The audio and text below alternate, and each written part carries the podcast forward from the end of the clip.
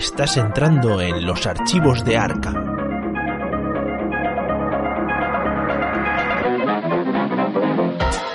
¿Qué tal investigadores? Bienvenidos a un nuevo episodio de los archivos de Arkham. Esta semana estamos grabando el episodio 15 de la segunda temporada y somos cuatro sacos de harina. Tenemos con nosotros a Diego. Buenos días, esta hora de grabación es infernal, quiero que quede claro. Tenemos a J. ¿O no? Hola, hola, buenos días a todos. ha caído, ha caído. Estoy.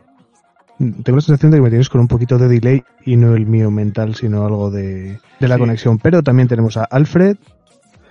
Quiero salir de mi casa, por Dios, que esto acabe ya. Eh, también está David. Sí, bueno, pues eh, cuando te dejen podrás. De momento, encerradito en casa, haciendo artículos y cositas para el canal. Eh, Pero si es que grabar, grabar a través de aquí es, es, es la purria. ¿Qué tal la semana? ¿Qué habéis Pues, hecho? A ver tele, estudiar y, y ver más tele. Muy bien. Bueno, es, es un buen plan de cuarentena. Bueno, por lo menos me está dando para estudiar, cosa que es importante. Ah, muy bien. ¿Qué estudias, Diego? Que no, no, no sé si lo saben nuestros oyentes. pues no creo que lo sepan porque yo ya lo he dicho. Estoy ahora mismo con un máster de gestión aeronáutica que lo estoy haciendo por la UNED. Y mira, la verdad que este momento de estar todos en casa durante tres meses sin salir es una de, uh, qué bien me está viniendo para estudiar. Porque, ojo, mm, con el trabajo errático nuestro, y de familia, etcétera, la verdad que estaba complicado. Pues mira, ha sido como la providencia. Bueno, pues, pues Mm. muy bien. Eh, ¿Tú, J, has hecho algo? Realmente, Eh, Alfred, realmente lo llevas muy mal lo de no salir. Yo es que era muy mayor o muy seta. Pero tampoco Mm. me genera un, al momento es excesivo. Y encima me acuerdo del mm, pedazo de instalación habitacional que tienes y joder, yo creo que ahí me hacía un fuerte y no salí en dos semanas. No, sí, la verdad es que estaba bien, porque mira, esta semana me ha dado tiempo de terminar la serie de Gravity Falls, de pasarme el Jedi Fallen Order, el juego de la PlayStation 4 que es muy recomendable. Y ahora tengo el Final Fantasy VII pendiente, muchas miniaturas que pintar y demás. Hasta ahí comprensible, pero añoro la vida de salir, uy, de, ir al trabajo. Simplemente, simplemente de coger el coche, ir al trabajo, cambiar a lo mejor de, de cuatro paredes, ¿no? Al final cuando ves cuatro paredes te sientes como, como yo que sé, tengo dos tortugas y mis tortugas se tienen que sentir así, me refiero. eh, en unas cuatro paredes de cristal, pues las mías eh, son de hormigón. Mira, eh, Alfred es un bien hablado. Cada uno tendrá sus mierdas en la cabeza y cada uno lo pasará de determinada manera. Yo estoy en la gloria en mi casa. Yo estoy. O sea, me refiero, A ver, tam- preferiría también poder salir a la es calle. distinto, David. preferiría salir a la calle y ver a gente que me cae bien, ir a ver a mi familia y hacer deporte y, y cosas. Pero la obligación de estar en mi casa no me hace sentirme mal. Pero también Pues es nuestro caso es distinto, David. Nosotros, eh, a efectos prácticos, llevamos apenas 12 días oficialmente eh, desde que dejamos de trabajar. O sea, pero hay gente que a lo mejor lleva un mes. Yo O llevo sea, desde el día 15. Por eso, desde el día 15, pues eso, mira, lleva casi un mes. O sea, que decir, también nuestra sensación es un poco más suave en el aspecto que nosotros realmente llevamos 12 días reales de enclaustramiento. Pero es que hay gente que lleva como, como Alfred un mes o gente que puede llevar un mes y medio. Entonces, bueno, hombre, también es, también es comprensible. Yo Pero creo. me refiero que Alfred puede salir a correr a su terraza. Sí, Es también. verdad, qué asco das. Sí, de hecho estuvimos Sí, ahora por hemos- eso, por eso decía lo de la instalación, que con, con esa pedazo de terraza, esas pedazo de vistas, quieras que no, pero al fin y al cabo, mm, Diego sí la conoce, David y, y, y Alfred no, pero, o sea, yo no tengo ventanas a la calle, entonces, hombre, que yo, que yo me agobie, lo entiendo, pero tú con tu terraza, claro, a lo mejor es como acostumbrado a vivir donde estoy, en la tuya, vamos, es que me tenían que sacar, o sea, una vez que acabara la cuarentena, tenían que derribar la puerta con un ariete para sacar. Sí, es que ten en cuenta que la casa de J es como la Batcueva, ¿sabes? O sea, entras ahí y no entra la luz del sol en años. pues cuando salga va a salir más blanco que vamos. Así transparente. ¿Y, y tú, David, qué tal? ¿Qué has hecho esta semana? Pues yo esta semana he estado mm, viendo películas de Woody Allen. Que ¿Qué quién es? Mira, pues, es un señor con problemas psiquiátricos, pero a, a mí me cae muy bien. O sea, a ver, pa- partiendo de que dejo al margen toda su polémica de acosos, de no acosos, pues, pues igual que cuando escucho música de Michael Jackson no pienso en esas cosas. Dejando eso aparte, las películas de Woody Allen, no todas, hay algunas que me parecen un truño, pero la mayoría me parecen maravillosas. Y, eh, de hecho, esta semana he visto dos ambientadas en los años 20. Una, La Rosa Púrpura del Cairo, que ya tiene unos añitos, que es del 85, pero que está muy bien, me gustó mucho, no lo había visto antes. Y está ambientada en el Nueva York de los años 20, antes de, antes de la Segunda Guerra Mundial, cuando estaba la, en la Gran Depresión. Y eh, ayer justo vi una de mis pelis favoritas, que es Midnight in Paris, que está ambientada en el París actual, pero también en el París de los años 20. Y es una maravilla porque salen personajes súper famosos de la Europa de entreguerras, gente del- del mundo bohemio y ilustrado, como, como, in- eh, joder, me saldrá este Hemingway, como eh, Dalí, como Picasso, salen este también, bueno, el, el director este español que no me sale ahora el nombre, joder. Eh, pues ese. Almodóvar. Sí. No, coño. Bueno, yo, joder, es que no me sale ahora y, Lo dices luego. eso es. Y no, y me encanta. Eh, quiero seguir viendo. Yo no he visto ninguna de Woody Allen, sé quién es, obviamente, lo he dicho antes de coña, pero no he visto ninguna, o si he visto alguna, no, no me acuerdo. Pues, pues tiene, tiene auténticas ninguna, maravillas. Ninguna ni de casualidad. Ninguna, ninguna. ¿Eres un una cultureta? No sé mucho de películas, de hecho os diré que ayer eh, vimos una película por la noche en Disney Plus y fue Princesa por sorpresa. Hostia. Bueno, a ver, es, es un silencio ahí de un segundo largo, ¿eh? El silencio, ¿no? Ha soltado el vacío. es Anne Hathaway, ¿no? Sí, sí, Anne Es- Hathaway. Es, que Anne Hathaway es tan maravillosa que, yo que sé, compensa el tiempo que gastes en verla en pantalla de cualquier manera. A mí es una película que me resulta muy graciosa. ¿El qué dice J? Buñuel podía ser. Buñuel, ese, Buñuel. director Buñuel. español. Sí, sí, sí, sí. Pero, pero además que también sale, sale, pues, Belmonte, el torero, sale un montón de personajes famosos súper chulos y, y yo la recomiendo ver porque es una peli que es, es, es de- como deliciosa, me encanta. Dios, no uses esa palabra, por favor. Perdón, perdón, lo siento. Es deliciosa. Eso solo se puede utilizar con la pizza hawaiana. Exacto. Un día os Uh, contaré por qué odio, un día os contaré por qué odio la expresión delicioso hacia cualquier cosa que sea de cine. vale, perdón, eh, no, no quería molestarte, ¿eh? No, no lo sé, por eso te perdono la vida. La próxima vez morirás. Vale. Eh, bueno, eh, antes de meternos ya en jaleos, hay que, como siempre, agradecer a nuestros patronos que hagan esto posible, que tengamos estos micros que se sientan bien, salvo Diego, que bueno, pues tiene lo que tiene, que le vamos a hacer. y en Tampoco se especial... oye tan mal, ¿no? Bueno, que lo decidan ellos. Y en especial a nuestros archiveros mayores, que son eh, Nego Inc., el primero de su nombre. ¿No vais a decir nada? ¿No? Vale. Eh, No, no. Raskolnikov Antep, Pechitos Rusos. Tenemos también a Luis Felipe, nuestro patrono con nombre de Reyes. A Gadio, el de la rima gangosa que ya no me dejáis hacer. Mm, Seguís sin decir nada, de verdad, qué triste. No, no, yo- tú, tú suelta la retaíla, ya, ya, ya Sigue, diremos luego. sigue. Crécete, crécete. También tenemos a David Torres, nuestro cantante de la canción del verano, que, ojo, tenemos una exclusiva que luego leeremos, pero que sepáis que lo va a petar con su nueva canción después de su gran éxito, Súbete a mi velerito. ¿Qué me dices? Sí, sí, sí, sí, sí, sí. Eh, eso es así. También tenemos a Raúl Amarilla, el discípulo aventajado de Hastur, y al que le tenemos que dar una alegría porque mi hermana está preparando un nuevo dibujo para el canal que tiene como protagonista al, al Rey de Amarillo. Así que en cuanto lo enseñemos, seguro que Raúl se lleva una grata sorpresa. Luego tenemos al conglomerado de Rafas o la miríada de Rafas, que son Rafa H, Rafa Barranco y Rafa Cerrato. Muchas gracias. Y por último tenemos a Vidania, que es el patrono que nos da la vida. Si no sabéis de qué coño estamos hablando, pues resulta que tenemos un Patreon al que os podéis apuntar. Hay gente que aún nos pregunta cómo se puede apuntar, así que aquí tenéis la cuña.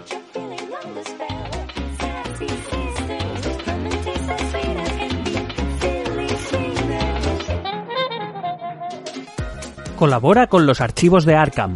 Ayúdanos a crecer y a crear más y mejor contenido. Accede a material ignoto y a recompensas ciclópeas. Entra en patreon.com barra archivos y elige tu aportación. Sin vosotros esto no sería posible.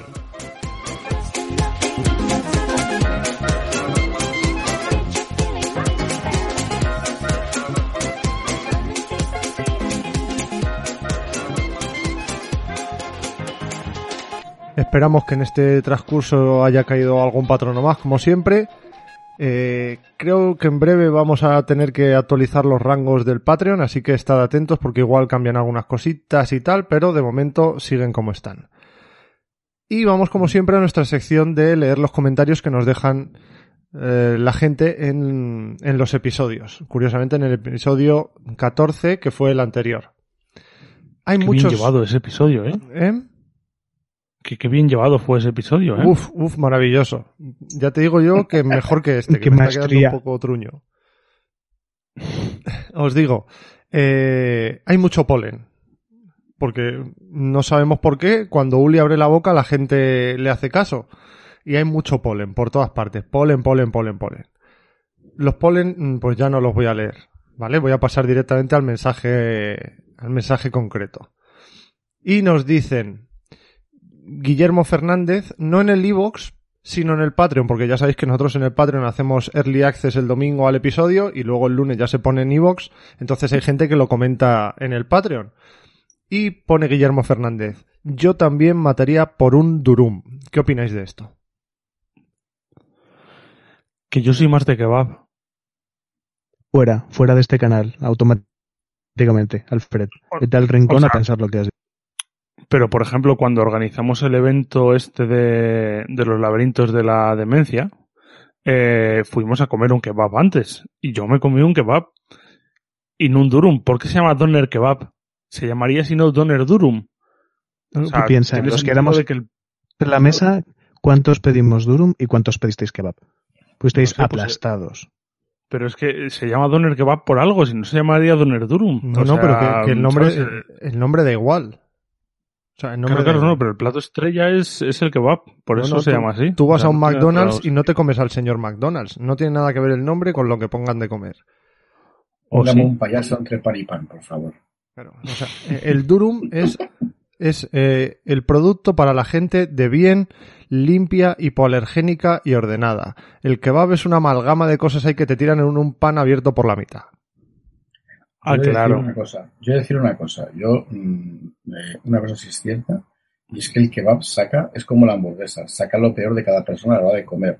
O sea, no, no soy capaz de ver una persona comiéndose un kebab sin que le chorreteen las cosas por las comisuras de la boca. Claro, claro, es, eh, por favor, póngame mi kebab y mi palangana con agua y jabón. Es Es así. verdad, ¿eh? Hecho, la primera novia que tuve, efectivamente, una relación eh, era firme cuando podía pasar la prueba de cogerle asco a la persona que tenías al lado. Qué cosas más bonitas. Así es, chicos. Y era una romántica. ¿Sí? Bueno, ¿Hablamos de Elena? Oh, yeah. Sigamos, adelante. Venga, corramos un tupido velo. Ya en Evox nos dice David Torres, Polen, vaya qué sorpresa, dice, noticias frescas, estoy trabajando en la canción de primavera, confinados por todos los lados. Un programa muy chulo, gracias. Maravilloso. Vale. Ahora que está de moda sacar canciones ahí para cantar en el, en el balcón a las 8 de la tarde cuando sale todo el mundo a aplaudir, estamos esperando como locos un vídeo con tu nuevo tema, David Torres. Que lo, que lo, que lo suba al Patreon o, o a donde sea. Yo, yo lo escucho. Vale, pues ya está, ya os veo súper entusiasmados con la medida. Eh, Yo, yo, yo he hablado, yo he hablado. A mí me entusiasma. Vamos a pasar a Pero es que Roberto Vera. de salir al balcón es un mito. Eso no es cierto. Yo- Porque yo no tengo balcón en el que salir, jamás oigo a nadie aplaudir, entonces me parece que es un medio de comunicación. No, no, en mi, en mi que la gente aplaude a salen a saco. cantar ¿eh? están dando la tour. En mi, bar- en mi barrio la gente sale a saco. O sea, aquí la peña pone música y todo el mundo gritando y aplaudiendo. Es que los del centro sois unos estirados, Jota. Sí, por aquí empiezan con los aplausos, acaban con el eh, hola don Pepito, hola don José, eh, hola fondo norte, hola fondo sur y se tiran así hasta las ocho y media y luego vuelven a salir a las nueve, ponen, montan una rave cada uno en su casa y esto se convierte en una fiesta muy grande. Vaya. A, a mí me, a no tener balcones de la calle. Porque, Ya. Dios mío, qué pesados todos. Bueno, hombre, la gente se aburre mucho, Jota, porque ten en cuenta que los, los verdaderos frikis tenemos mil cosas que hacer y mil cosas a las que tirar literalmente nuestro tiempo libre a la basura, pero la gente así como más aburrida, más estándar, no tiene tantas fricadas ni tantas cosas que hacer y se aburre, ¿eh? Si lo único que quiero es que se aburran en silencio. Venga, hombre, que tampoco molestan tanto. Aburríos en silencio. Bueno, pasamos al comentario de Roberto Vera, que nos dice segundo polen. Es, de verdad, estáis todos enfermos. Dice, ok, ok, pondré el like primero y luego escucharé el episodio. Soy leal a la secta, no me sacrifiquen. Y luego nos pone varios puntos. Uno, respecto a la moto que nos quieren vender, porque nos la quieren vender y ya lo hicieron, en mi situación me cae de mil maravillas. Por lo general juego con mi novia o con un amigo con un par de cores, pero cuando ya hay tres o cuatro personas no nos alcanzan las cartas y nos pisamos colores. Y debemos andar sacrificando cartas para que todos tengamos mazos competentes pero no óptimos. Con estos mazos de investigadores predefinidos solucionan ese problema, pues hay cartas de nivel 0 bastante flexibles que no requieren tanto uso del core al parecer.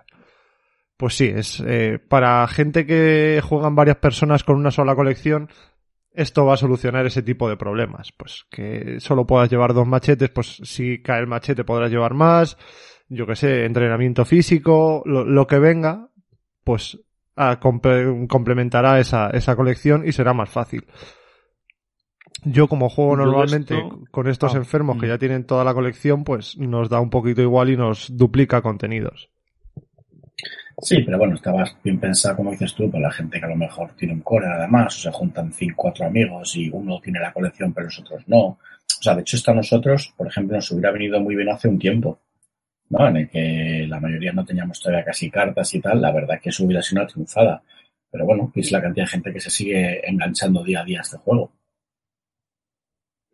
Yo tengo luego que decir una cosa más adelante eh, sobre estos productos, pero es que me la voy a guardar para más adelante. Pero más adelante, ¿cuándo? ¿Me vas a interrumpir en algún momento de la grabación? No, no, no, cuando hablemos de algo que ocurrió ayer, Ah, vale. hablaremos de esto. Vale, vale. Eh, y dice, dos, lo del nuevo token también fue lo primero que se me ocurrió, el token de pescado o de corrupción. Para la bolsa del caos, cuando te saliera sumas una ficha de corrupción a tu personaje, el cual se va convirtiendo poco a poco en, pues suponemos que un profundo. Lo que indique la campaña que se esté jugando. Un profundo, un sectario, un demente, el estilo del color que cayó del espacio. Un paleto, un político u otras aberraciones. Bueno, saludos a todos. Es muy bueno. Eh, sigan así, estaremos pendientes del concurso de relatos que hablaremos después de él, no os preocupéis. ¿Qué os parece Me lo del nuevo token? convertir, me encantaría convertirme en Cletus, Sí. el de los Simpson. sí, sí, sí, sí. Yo- y, y que te obligasen a hablar así toda la partida. Yo tengo una duda. Eh, ¿Se sabe ya la mecánica? Martillas ¿Se en sabe los dientes para...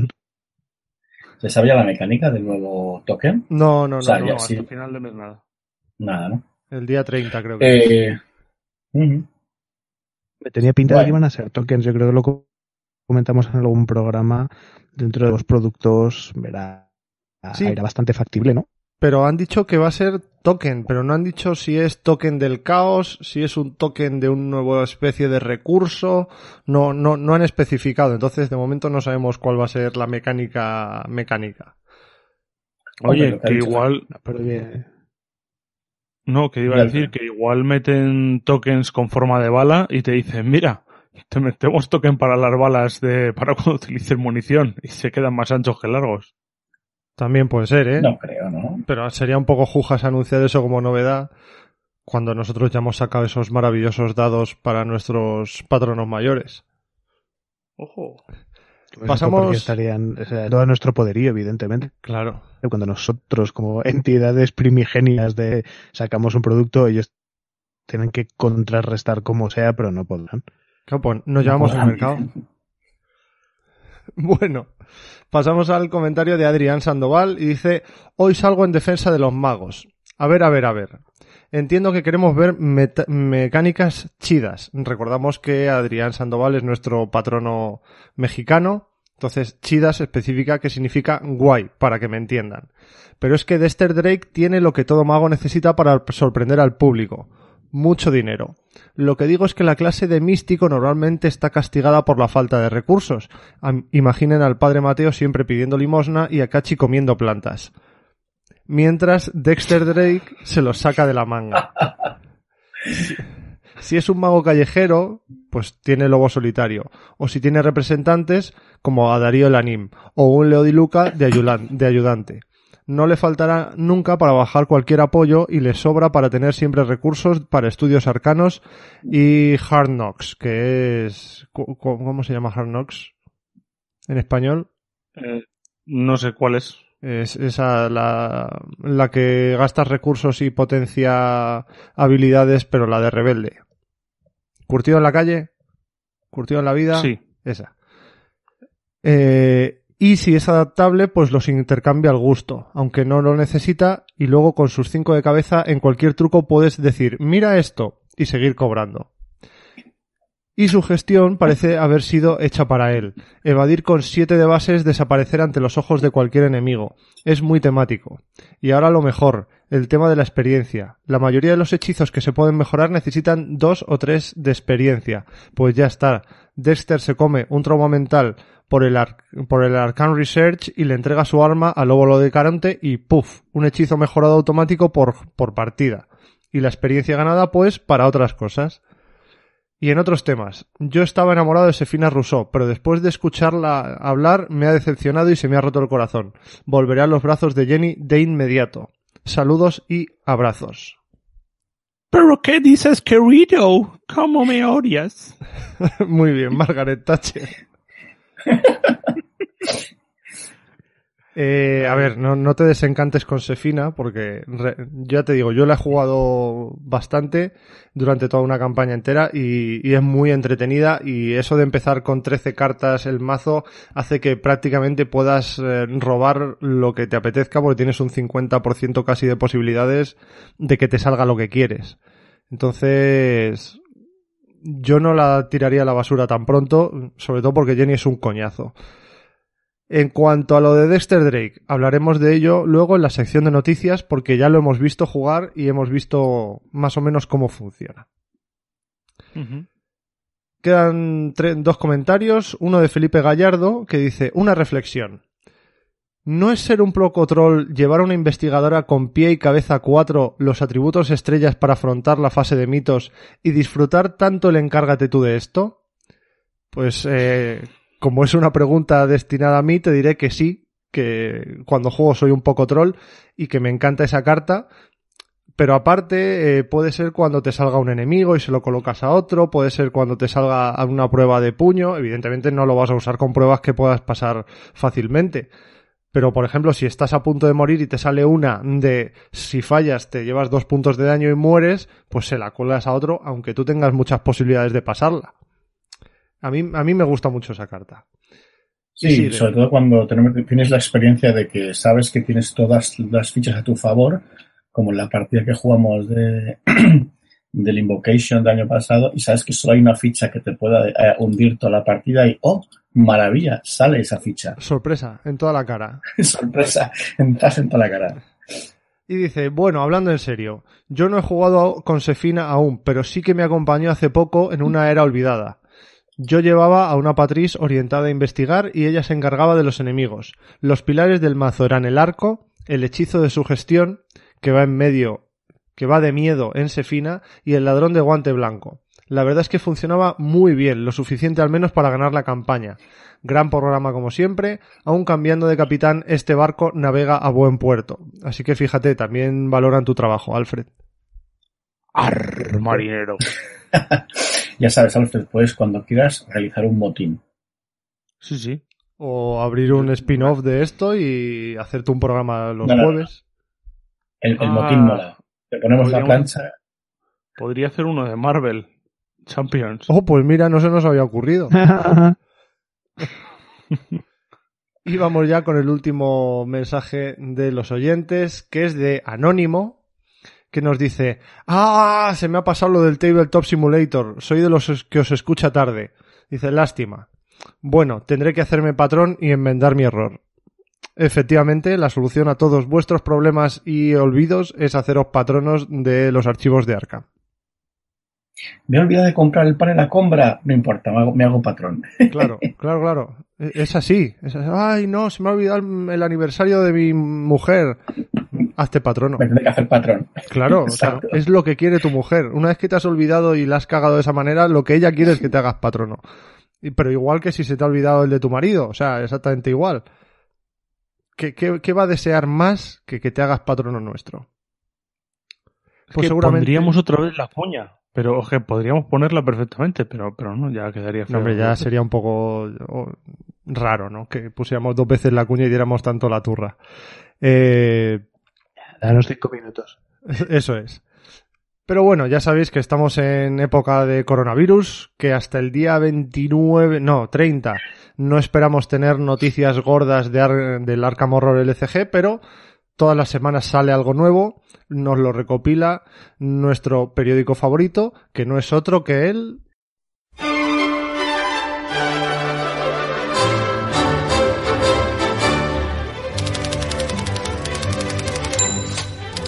Arkham Advertiser.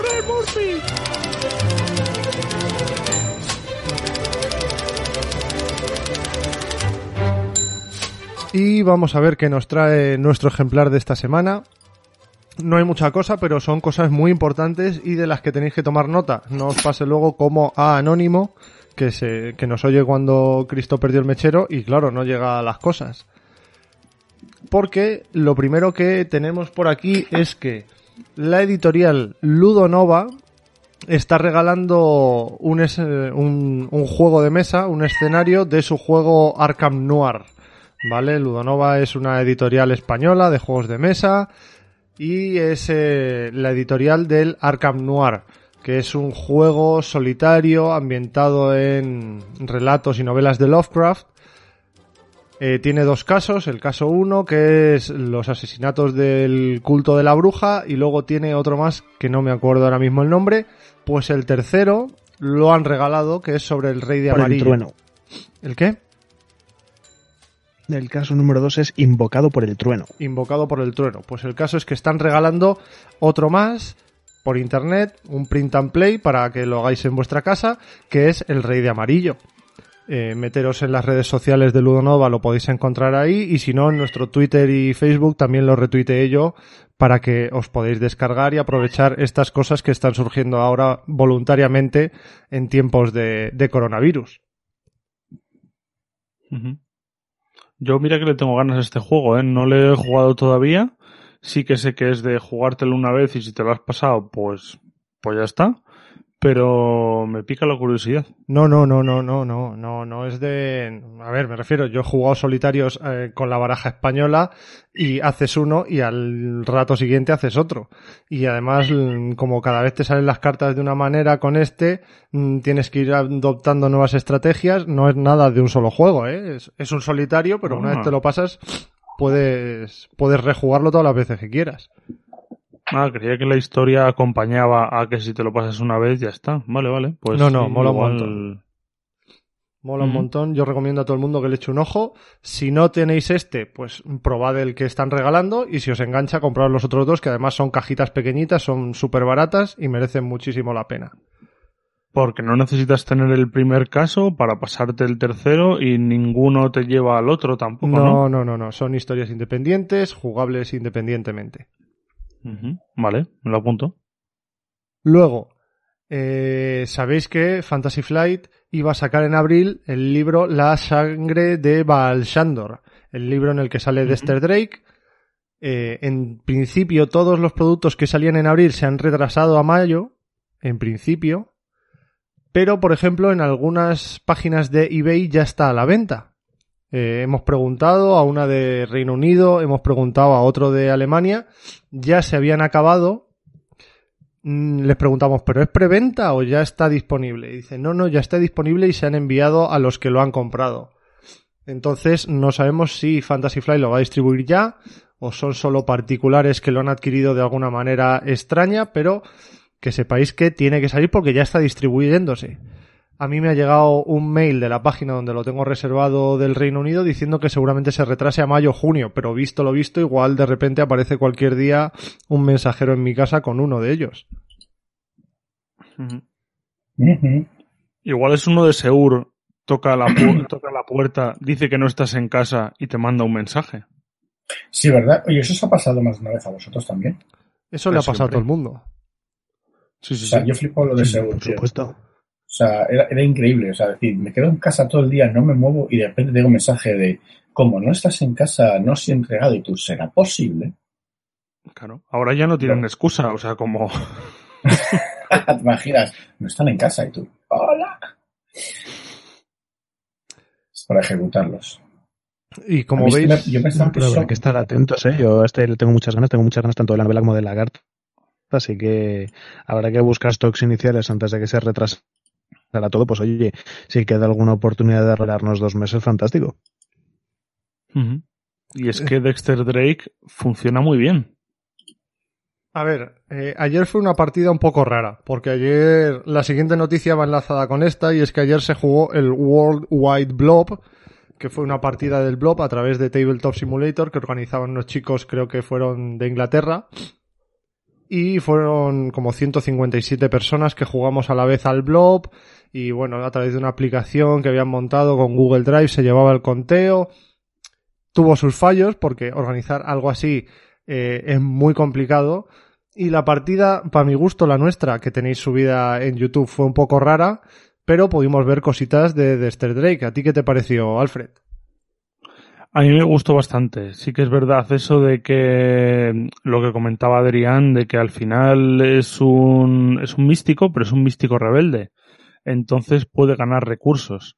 Eh, Egoitz, que fue quien jugó con Dexter Drake en este caso, tenía algunas cartas para coger recursos, un carterista creo que llevaba para sacar recursos y cartas y, y robárselas a su manera.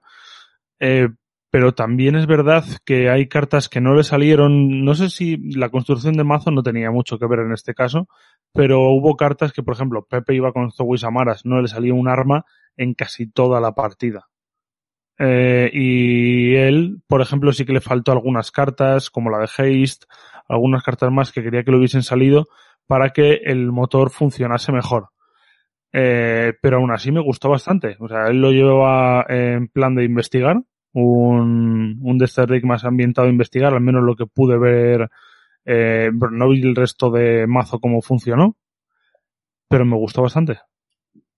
A ver, ahora que no está Pepe aquí para, para defenderse, voy a decir que no puedes llevar solo cuatro armas en un mazo de pegar. Porque hay posibilidades de que no te salgan. De hecho, el único, el único arma que consiguió fue gracias a que nos lo regaló el propio escenario. Sí, luego al final de la partida le salió la hoja sangrienta, sedienta de sangre o una de esas, pero ya le salió casi al final. Sí, la Hungering Blade, pero sí, sí, el, el arma con el que fue tirando fue, fue con, fue con uno que nos, que conseguimos del escenario. Y tú ibas, David, con, ¿Con quién iba yo? Yo iba con, con Wendy Adams. Yo iba con Wendy Adams. eh, la verdad es que es un mazo preparado con la nueva carta de, de Dejadme solo que va a salir en el regreso a la era olvidada. Eh, me parece un cartón que va a modificar mogollón los mazos de superviviente y va a hacer que muchos mazos de superviviente dejen de llevar aliados. Mm, creo que va a llegar a ser incluso más potente que el hermético, ¿vale? Eh, ya sabéis que siempre que te haces un mazo de superviviente tienes dos opciones, o hacerlo normal o hacerlo hermético con cero recursos para tener más uno a todas las habilidades. Creo que esto va a ser incluso más potente y que siempre habrá mazo de superviviente que sea o con por tu cuenta o sin por tu cuenta. La verdad es que funciona muy bien, ¿eh? El portugués. Sí, sí, es, es como ganar dos recursos. de los mejores aliados que hay, que puede ser Peter Silvestre, es verdad que te va a de- definir mucho si quieres del superviviente que estés llevando o no. Sí, sí, eh, es que llevar el por tu cuenta sacado en mesa, vale que cuesta 6 de experiencia y no lo puedes llevar desde el principio, pero eh, es súper top, es como llevarte dos recursos cada turno, porque es jugar un evento de coste 2 gratis de coste 3 por 1 y Superviviente tiene muchos eventos muy potentes. Yo estoy deseando probarlo con Estela. A mí, a mí me gustó mucho tu mazo de Wendy, funcionaba bastante bien. Al final, en pocas pruebas fallabas y hacías cosas, así que funcionaba bastante bien. Y yo probé algo nuevo. Algo, un Kinder bueno. Un Kinder bueno. Yo probé a Winifred, a la nueva investigadora que va a salir en los mazos, en los mazos estos nuevos preconstruidos y demás. Y la verdad que para haber dicho en el programa que la analizamos que no me, que no me atraía bastante, debo decir que me gustó mucho cómo jugaba. Me, veo que me faltaron cartas, está la construcción del mazo que las subirás a Twitter y demás, y en el propio vídeo donde lo jugamos, pero veo que le faltaron cartas. Al final es un personaje que va por libre casi. Eh, mira que lo había hecho como para apoyar en pruebas de habilidad, pero la verdad es que todos íbamos bastante apañados en pruebas de habilidad. Pude estar yo solito por ahí con, con la aviadora.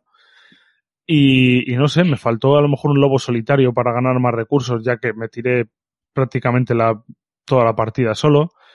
Eh, lo ocupas de tú de esto, no lo pude utilizar porque todas las pruebas que me salían conseguía pasarlas porque tenía un chorrón de, de pruebas de habilidad. De hecho, en un turno acabé con 11 cartas en la mano de robar tantas cartas. Entonces la verdad es que funciona bastante bien. Sí, sí, sí, a mí me gustó mucho. Es cierto que creo que en su pack vendrán cartas que le harán funcionar incluso mejor. Y creo que siendo una investigadora que tiene cinco puntos de, de agilidad, creo que ahí tuviste un, un, pequeño, pues no sé, un fallito de construcción que metiste demasiadas cartas que dan, que dan pies. Yo habría metido más cartas que den otras cosas. Pero, sí, Me, metí, bast metí, bastantes que daban pies. Bueno, de hecho, la única que metí que daba pies fue la desterza manual, que te da tres. Oh, pero es una locura, ¿eh? Claro, pero es que, claro, la metí sobre todo por si tenía que apoyar a alguien, pero es la única prueba de habilidad de las que tengo que me dan pies. Todas las demás daban interrogaciones, llevaba percepciones y agallas que no las llegué a utilizar porque no me hicieron falta pero todas las demás cartas daban interrogaciones. O sea, es un mazo de eh, el mira esto, todas las que dan interrogaciones y que hacen un efecto eh, muy bestia, como el copycat, que me encantó lo de eh, asigno esta y además copio una carta de cualquier pila de descarte y también la asigno a esta, a esta prueba y encima te la devuelvo al mazo. El copycat es, cartón, ¿eh? Cartón. Es cartón, me flipó. Para mí es, la nueva es básica para cualquier mazo de rebelde a partir de ahora. Sí, sí. Yo la, la, nueva destreza manual me ha gustado mucho. Lo de robar dos cartas y encima que te da tres iconos es brutal. Eh, y el copycat, pues como te digo, o sea, al final estás haciendo una prueba de, de investigar. Si otro tiene deducción en la pila de descartes, puedes utilizar copycat para eh, hacer una deducción. Que alguien está haciendo golpe brutal, pues golpe brutal me sirvió mucho para hacer la de la de reacción rápida Sí. Sí, sí. Tenerla en la pila de descartes, utilizar copycat como reacción rápida y hacer una prueba de, bueno, una, una acción extra durante el turno. Porque todas las pruebas de habilidad las pasaba por dos o más, o ocho por ciento más. Así que, así que no sé, el, el, mazo a mí me gustó bastante. Me sobre todo el copycat, que es que luego encima te la, te la devuelves al mazo. El, el, el, uso extra me la vuelvo a añadir y encima luego me la quede. Es muy, muy buena. Esta me gustó mucho sí. cuando la vi. Tengo que decir que mi mazo llevaba 20 cartas de habilidad. Es que 20 funciona cartas así. de habilidad. Pero igual claro, que el mío el llevaba resto eran 16 eventos. Claro. Pero sí. que llevaba eso, llevaba 8 cartas de apoyo, 4 eventos y 20 cartas de habilidad. Y ya está. Eh, llevabas tantos eventos como además llevaba Pep, qué maravilla. Casi. Pepe, te lo dedicamos si escuchas este programa, que no sé si lo escucharás, acuérdate de, de nosotros. O sea, es que si, si eres Zowis Amaras, debería ser como lo dijo Goitz una vez, como el general Grievous de Star Wars. Sí, ¿sabes? sí, con sí. un machete en cada brazo, con cuchillos eh, de supervivencia en los otros, eh, así. Yo le hubiese metido este Ay, cuchillo de no- no hace supervivencia falta mejorado, más. fíjate. No hace falta más. No, no te lances a hablar de armas, que luego tendremos tiempo. ¡Ojo! Ojo, ojo. Pero bueno, Sí, porque se supone que de hecho el capítulo de era para eso y estamos todavía hablando de otras cosas. pero claro, es que esto, esto ya sabes que esto se empantana con cualquier cosa. Entonces, Pues, hay que hablar de la vida y de cositas que han pasado. Es cierto que vamos a pasar ya al onanismo, al mirarnos el ombligo y publicitar las cosas que hemos hecho durante la semana. Ya se han acabado las noticias externas, eh, lo siento. Y eh, la verdad esta semana mm, tampoco es que haya habido mucho. Ha habido una cosa muy importante que es que hemos empezado un concurso, bueno, un certamen de relatos. Eh, es un certamen de relatos que podéis enviar relatos de entre 1000 y 1200 palabras a la página web que hemos habilitado. Lo tenéis fijado en nuestro Twitter y en nuestro Facebook para que podáis entrar y si no en nuestra página web también está también está colgado. Y son relatos ambientados en los mundos de Lovecraft o con temática pulpera. Eso, lo que he dicho, entre 1000 y 1200 palabras y nos los leeremos y los que más nos gusten por temática, por lo bien que estén escritos, por originalidad, por cualquier cosa, pues el ganador de todos se llevará un pack de 50 euros en novelas gráficas ambientadas en los mundos de Lovecraft.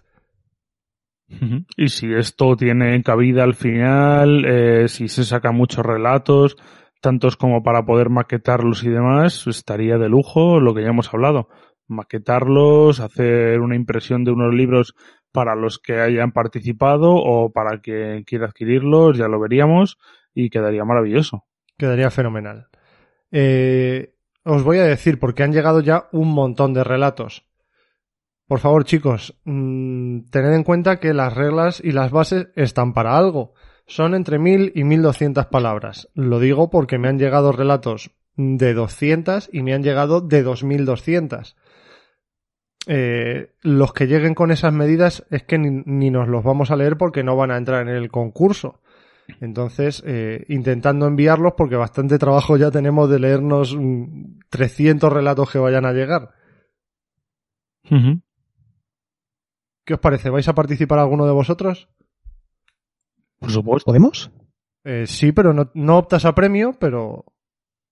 Pero sí puedes participar, claro. No es bonito, es bonito. Mil, mil doscientas, venga. Ponemos el, el, contador de palabras del Word, de escribir el Quijote en un relato corto, pues se puede probar. El, min, el mini Quijote. Yo voy a escribir uno, de hecho. O sea, ya lo estoy macerando. También queremos deciros que estamos llevando eh, dos campañas en nuestro canal de YouTube. El legado de Dunwich, que lo estamos jugando Ulises y yo, y regreso al legado de Dunwich, que lo estamos jugando Alfred y yo. Eh, tenéis todos los escenarios que llevamos jugados ya subidos. Eh, esperamos que los veáis, les echéis un ojo si ya lo habéis jugado, y si no, pues los tenéis ahí para cuando lo juguéis, ver cómo hacemos nosotros el capullo. Y también tenéis subido el World Wide Blob que jugamos ayer con Egoich, Pepe, Alfred y yo. Y, por último, en cuanto a nuestro blog, eh, subí yo un artículo el viernes sobre Ursula Downs, que es una de mis investigadoras favoritas, si no la más favorita. Me parece que es una pasada de divertida y de, y de óptima para jugar. Además, no requiere una creación de mazo que te rompa la cabeza. Y yo siempre que la saco para que votéis, para que la analicemos en la pensión de Ma, nunca gana. No sé si es porque no os gusta o porque os parece tan sencilla que no merece la pena analizarla tan a fondo. Pero si es por lo primero, os recomiendo que le deis una oportunidad porque es una investigadora mmm, top. ¿Estás dolido por esto, David? No, no, no, no, para nada. O sea que sí, además el público y los oyentes son soberanos. Ellos eligen de qué hablamos.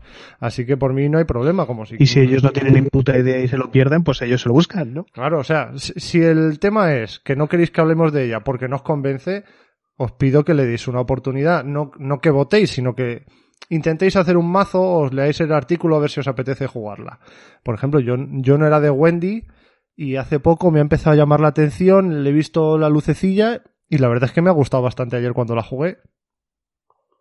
Uh -huh. También es cierto que hay personajes que cuando salieron, a lo mejor la, el pool de cartas que había no te permitían hacer un personaje interesante, como también puede ser eh, la de Daisy, ¿no? y que a medida que han ido sacando ampliaciones con cartas que empiezan a combarte estos personajes, les empiezas a ver otro, otro cariz, ¿no? O sea, es que claro, ahora el pool de cartas que hay no sé qué había cuando sale el core. A lo mejor solo sale el core, ves a Wendy o a Daisy y dices, pues bueno, ¿sabes? Pero a lo mejor ya, ahora que hay un pool enorme, ya hay cartas que empiezas a ver que comban muy bien y tal, y te empiezan a, gustar estos personajes. Sí, sí, está claro. Yo tengo ganas de que salga ya el último pack porque me apetece hacerme un mazo de tomos de Daisy. Que lleve 20 tomos a saco y, que haga mil cosas con ellos. Así que sí, es, básicamente es eso. Eh, en el caso de Wendy sí que lo veo más pronunciado y que cartas que han salido últimamente me han llamado más la atención y me han animado a hacerme un mazo de ellos, pero creo que Úrsula Downs funcionaba perfectamente desde que salió, así que bueno. Bueno, que, la gente vea y si son tontos, pues son tontos, ¿qué le vamos a hacer? ¿No? Me encantaba esta manera de, podemos verlo, pero si no lo queréis ver porque sois tontos, pues nada, ¿eh? No lo vemos, no pasa nada. Claro, o sea, yo, pues la estupidez humana está ahí, no, tampoco puedo luchar contra ella. Es un derecho. No está dolido, Alfred, no, está dolido en absoluto. Yo lo llevo fenomenal, ¿vale? Lo llevo fenomenal. Pero es que ya no hay más, ya no hay más de dónde rascar. Esta semana estas son las noticias que ha habido. Y ahora vamos a pasar a nuestra sección de la semana. Esta semana es una sección especial. No es universidad, no es pensión, no es absolutamente nada de nada. Esta semana han venido desde Estados Unidos la gente de... Desde los albores de la civilización, la humanidad ha forjado armas. ¡Hala! Los armeros han pulido y protegido sus habilidades durante milenios. Por primera vez en la historia, estos hombres se enfrentarán y se someterán a la prueba definitiva. Bienvenidos a la forja. Todo empieza con un trozo de metal bruto y un reloj. Los armeros deberán presentar armas hechas a mano que sean obras de arte a la vez que instrumentos mortales de guerra. Estas armas deberán sobrevivir a pruebas explosivas, además de al escrutinio de un jurado de expertos.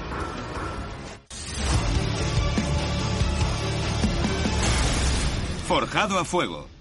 Y es que sí, llevamos ya mucho tiempo queriendo hacer este programa especial, traer a la gente de Forjado a Fuego a los archivos de Arkham y tenemos a tres grandes eh, jueces que van a valorar el trabajo de nuestros herreros.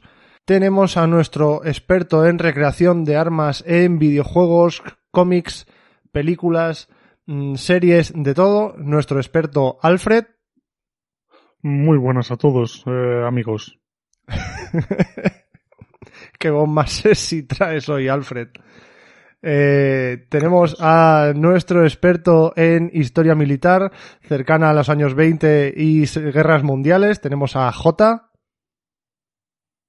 Arigato más. Hola a todos. Y efectivamente también tenemos a nuestro experto en historia de los años 20, eh, recreación de los mundos de Chulu y de Lovecraft. Tenemos a Diego. Saludos, herreros. Además, todos ellos comparten una pasión por el mundo japonés, así que también tendrán, supongo que, experiencia y bagaje cultural en el forjado de armas orientales, katanas y todo tipo de herramientas de filo, ¿verdad? Eso dicen. Sí, sobre todo luego practicamos mucho. Eh, comprobando el filo ellos, con ellas. Muy bien. Yo, yo, yo, tengo katanas, yo puedo hacer las pruebas. Sí, sí, sí, perfecto. Sí, lo peor es que sí, es que tiene una katana de verdad. Yo debo decir que tengo varias espadas en mi casa y una forja en mi terraza, por lo que soy asiduo a utilizarla. Forja, Tienes que decir, ahora que he vuelto, ahora, que he vuelto a mi forja de mi terraza y estoy a gusto, puedo forjar tranquilamente durante cinco días. Forjado a barbacoa. Efectivamente. Y hemos reunido a estas tres eminencias. Como te forjas mucha barbacoa. Hemos reunido a estas tres eminencias en el mundo del forjado de armas cuerpo a cuerpo para que nos digan cuál, en su opinión, es el mejor arma cuerpo a cuerpo de nuestro juego. Para ello hemos pedido a cinco herreros de renombre que nos forjen las armas típicas de su especialización.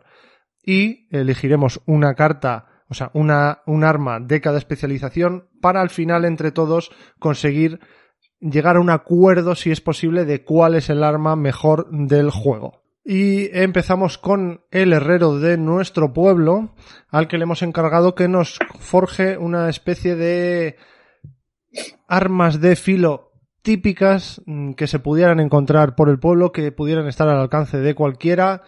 Y estas son las cosas que nos ha traído. Vamos a analizar de todas las cartas tres parámetros, daño, coste y versatilidad para poder hacer más cosas con ella. Y lo primero que tenemos en nuestra mesa es un cuchillo. Eh, Alfred, ¿cuál es tu, tu, opinión sobre el cuchillo?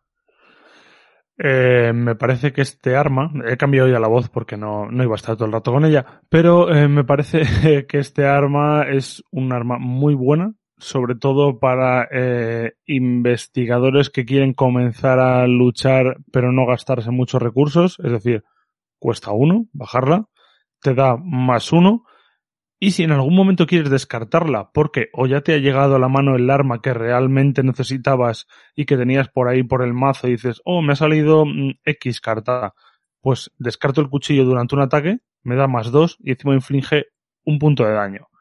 Sabemos que hay investigadores, además, como a ti te gusta mucho decir siempre, David, como William Yorick, que eh, esto le viene feten para eh, hacer el más uno de daño, mm, reventar al bicho, eh, se va la pila de descartes el cuchillo y luego lo recupera porque ha matado al propio bicho. Entonces me parece un objeto que puede dar mucha, mucha versatilidad a muchos investigadores que deseen eh, luchar y que a lo mejor estén empezando una campaña y necesiten tener muchas armas en el mazo. Recordamos que el cuchillo es una carta de coste 1, objeto arma cuerpo a cuerpo, que tiene una acción de combatir que te da un puño para este ataque y tiene una acción que es descarta el cuchillo, combatir recibe dos puños para este ataque y este ataque inflige un punto más de daño y ocupa un hueco de mano. Eh, sí, la verdad es que a mí este arma me encanta. En cuanto a coste me parece de las mejores que hay en el juego. En cuanto a daño me parece muy muy capaz de hacer cosas, parece que no, pero cualquier investigador le puede venir bien este, sobre todo si hace la segunda acción, la de descartar el cuchillo, porque a cualquier investigador de mm, dos de puño lo sube a cuatro y encima hace daño más uno. No es que estés descartando un arma que cueste tres o cuatro recursos, sino que estás descartando un arma que cuesta uno. Me parece que, que es muy buena, es muy buena. ¿Qué opináis, Diego y Jota? Eso, eso, eh, a ver, pues yo coincido con vosotros. Efectivamente, lo que me atrae esta carta es el costo. Primero, uno. Creo que prácticamente ningún arma te va a costar uno. Y, perdón, me parece que es bastante apañada. O sea, efectivamente, eh, no te va a matar a un enemigo élite, está claro. Pero para inicios de campaña, eh, ese más un puño le vale a mogollón de investigadores para lidiar contra lo que son los enemigos mmm, molestos, digamos, ¿no? Típico de eh, ratas y cosas así que, que, te bloquean, te molestan eh, o tienen una vida y dices, joder, voy a tener que utilizar eh, una bala de mi 45 que hace más 2 de daño o más 1 de daño. Y dices, joder, qué desperdicio, ¿no? Sin embargo, eh, creo que es un arma que efectivamente, eh, y para empezar campañas le va a valer prácticamente a casi cualquier jugador, incluso como, como bien habéis dicho, a personajes con bajo puño, le va a venir también bien porque le va a permitir, oye, pues eh, contra enemigos muy bajos y tal, enfrentarse a ellos sin tener un problema, nada más empezar el juego. J. Justo lo que habéis dicho, tardarnos demasiado, sobre todo, momento en el que lo sacas, es una coste barato, eh, hace lo que tiene que hacer, no es nada extraordinario, pero cuesta muy poco, mazos que te permiten reutilizarla y luego ya más adelante lo mejoras con armas mejores, pero para el principio muy bien. Uh -huh. Perfecto. Pasamos del cuchillo al kukri, este apoyo de coste 2, objeto arma cuerpo a cuerpo que tiene una acción de combatir, recibes más un puño para este ataque. Si tienes éxito puedes gastar una acción adicional para infligir más un punto de daño para este ataque. Eh, antes has hablado del último, por favor, J, dinos qué te parece el kukri. Basura de coste 2. No me gusta nada esta carta. Al fin y al cabo cuesta el doble de lo que te cuesta un cuchillo, te ocupa el mismo slot de mano, ¿de acuerdo? Te sigue dando un más uno el ataque, un puño más, pero no tiene la versatilidad del cuchillo en el que puedas subirlo un más dos descartándolo y un daño adicional, excepto que hagas otra acción que sería volver a atacar. Vale, sí, como es un porcentaje muy pequeño de mejor segundo ataque impacte, pero aún así con el coste que tienen no me parece que, no me parece que valga la pena. Eh, Diego, ¿qué, ¿qué, te parece a ti? Pues eh, coincido con J, sobre todo teniendo en cuenta de que en el juego el tema de gastar acciones adicionales eh, supone eh, irte al pozo. O sea, los que estábamos jugando ya a tiempo, ya sabes que siempre te quedas corto de acciones. Entonces, el tener que gastar una acción adicional en el mismo ataque, que puede fallar, efectivamente, eh, creo que, eso, que hace que esta carta sea bastante mala, sobre todo se, recién lo que acabamos de comparar con, con el cuchillo, que es el- la mitad de barato, uno, y, y efectivamente no, no la veo esta carta. Y Alfred, ¿tú qué opinas? Yo, yo, yo es que mm, prefiero ni opinar de esta carta. Nos quejamos mucho de Henry One diciendo que, que es inútil, pero al menos Henry One te da más puntos de vida y más puntos de cordura para ser un colchón de carne. Esta carta es que eh, mm, es insulsa. Vale, pues como veo que estáis un poco haters, voy a ver si arrojo un poquito yo de luz sobre el Kukri, pobrecito, no, para algo servirá. Es cierto que me parece que tiene un uso muy situacional. Creo que solo funciona en mazos que estén hechos específicamente para tener muchas acciones, pero muchas, muchas, del orden de 5 o 6 acciones por turno, que lleven leos de Luca, que lleven cartas de rebelde que le favorezcan tener más acciones, que tengan un montón de acciones por turno, ¿vale? Es, que el concepto es ese. Y a partir de ahí, me parece que tiene una utilidad en que puedes elegir hacer la acción extra o no hacerla. Me refiero, eh, no es como determinadas armas que mm, o tienes el más uno o no lo tienes, no tienes la, la posibilidad de elegirlo. En este caso, si tienes éxito, dices, ay, pues mira, he tenido éxito, me apetece gastar la acción extra y así me garantizo el daño más uno sin tener que hacer otra prueba de habilidad, que a dificultades altas es un problema tener que hacer pruebas de habilidad. En este caso no tienes que decidir si vas a utilizar la acción extra antes de sacar ficha del caos y decidir si has tenido éxito. Con lo cual me parece que puede tener su lugar. De hecho, me parece haber visto en, en Arkham DB algún mazo orientado únicamente a pegar con el Kukri. Y, y me parece una, Sí, una cosa en, en. Arkham DB habrá mogollón.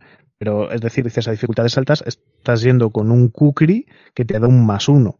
Con lo cual tampoco creo que sea el arma más óptima para en una campaña avanzada irte enfrentando enemigos con de, mano que te da un más uno.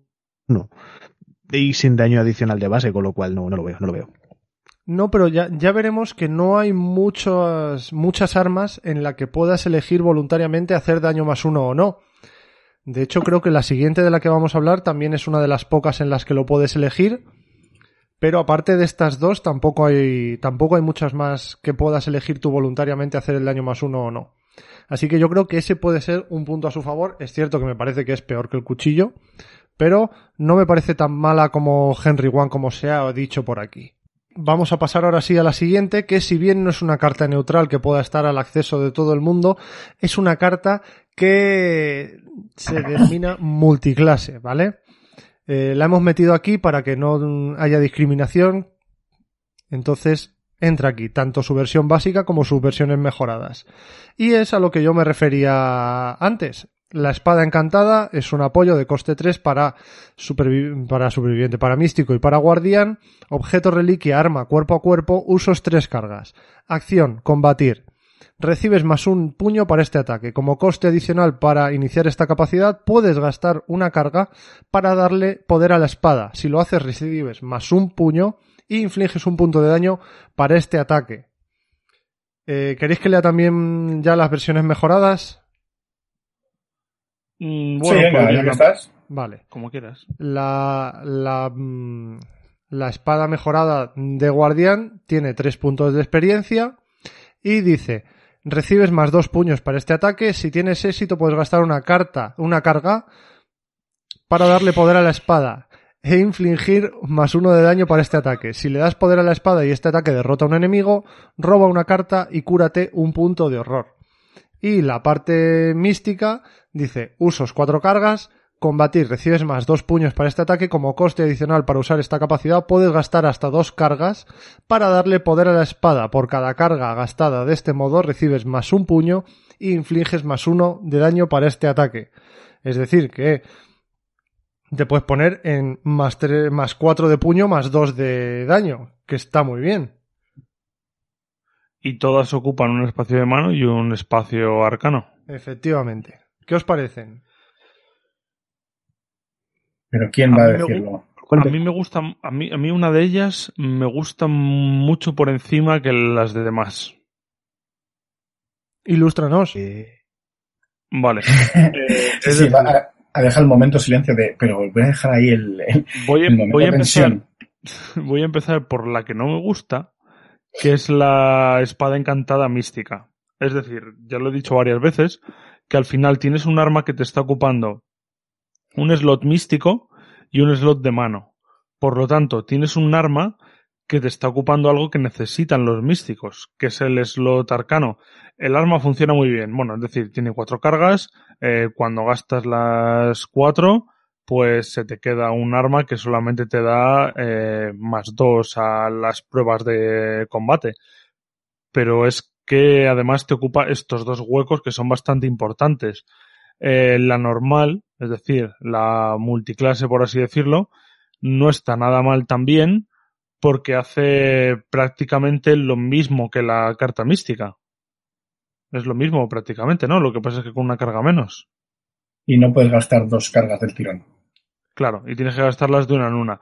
Sin embargo, me parece que la guardián es bastante buena porque simplemente eh, los guardianes, el, el rollo místico y el rollo de tener un símbolo arcano ocupado, les va a dar exactamente igual. Entonces vas a tener un arma que te va a dar dos para los ataques y encima si lo pasas, que es lo que antes eh, hemos dicho del Kukri, que si lo pasas puedes elegir hacerlo, pero es que el Kukri te hace gastar una acción adicional. Esto no. Si lo pasas, eh, gastas una carga para empoderar la espada, haces más uno de daño y además, eh, si matas al enemigo, robas una carta y te curas uno de horror.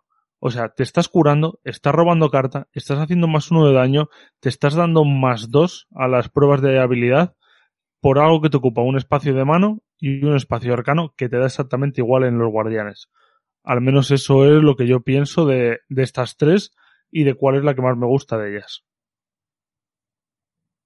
Yo firmo con sangre debajo lo que acabas de decir. Básicamente porque la de arcano no tiene sentido un slot de arcano. Eh, la genérica, pues es una multiclase que es una apertura de camino que evidentemente está, a un nivel inferior de la que puede estar la de que solo utilizas las cargas cuando efectivamente tienes éxito, con lo cual no lo malgastas, eh, te da el más uno de daño y además efectivamente al hacerlo ya te aseguras eh, matar al enemigo de poder robar y curar, es una pasada a cambio de un slot de absolutamente igual en un guardián.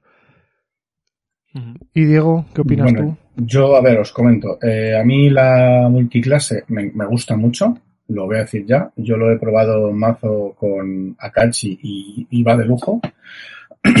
eh, ¿Por qué? Porque al final es un poco como decíamos del Kukri.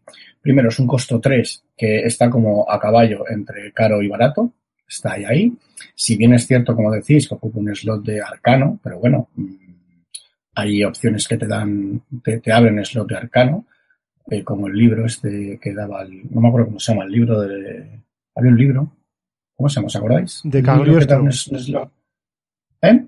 El libro de Cagliostro. Ese, sí. Bueno, hay un libro que te da un slot adicional de arcano, que decir, por tanto ahí un poco te quitas la preocupación. Eh, pero yo lo he probado y la verdad que hay bastantes místicos que están escasos de, de arma física. Y vuelvo un poco a lo anterior. Eh, claro, si te sale consunción, fenomenal. Pero si no te sale, te aparece cualquier bicho medio o flojo y te pone un aprieto, ¿no? Entonces, este arma, que tiene un costo medio, eh, te da más un puño y, y esto ya te quita de encima, mm, ya para empezar, el problema con la mayoría de los bichos flojos.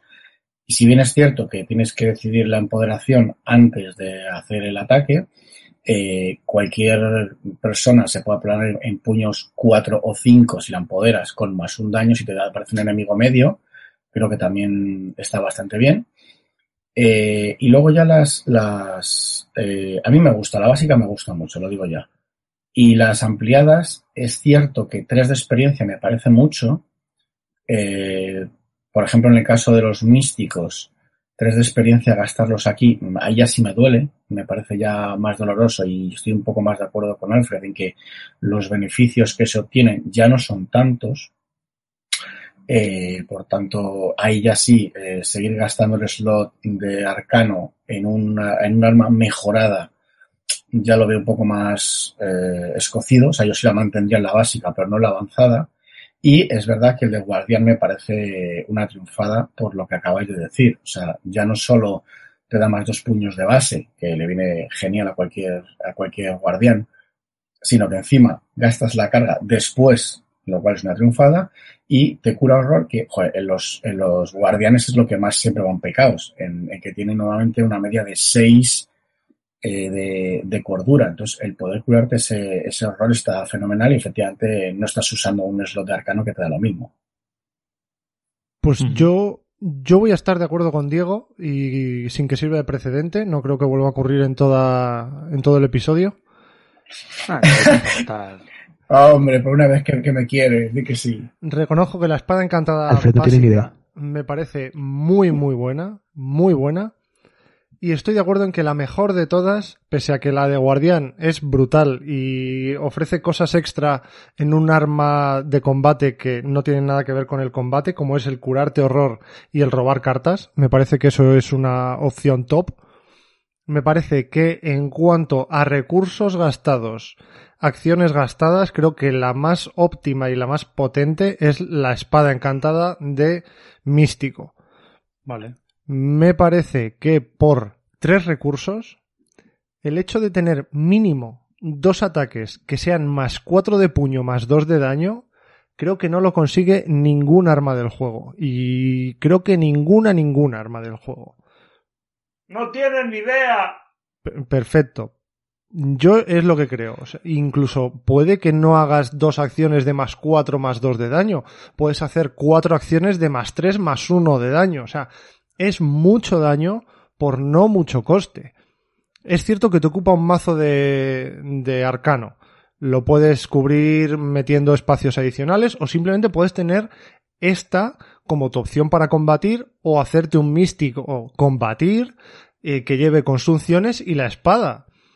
Y ya está. Me parece que la opción de poder elegir si haces daño más uno, daño más dos, y al siguiente volver a hacer daño más uno, daño más dos, te permite con dos acciones cargarte un bicho de seis de vida.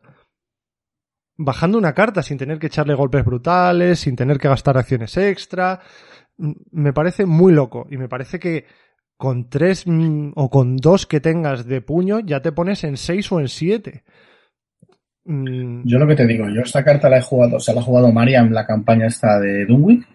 Eh, no la ampliada porque la ampliada yo no la tengo todavía pero la hemos estado jugando con la básica y le ha ido de lujo, ¿eh? Ya te lo digo. Sí, sí, es que, es que la encima, básica. Encima Cachi, encima Cachi, como mete cargas, le mete cuatro cargas, o sea, la, tiene una carga más.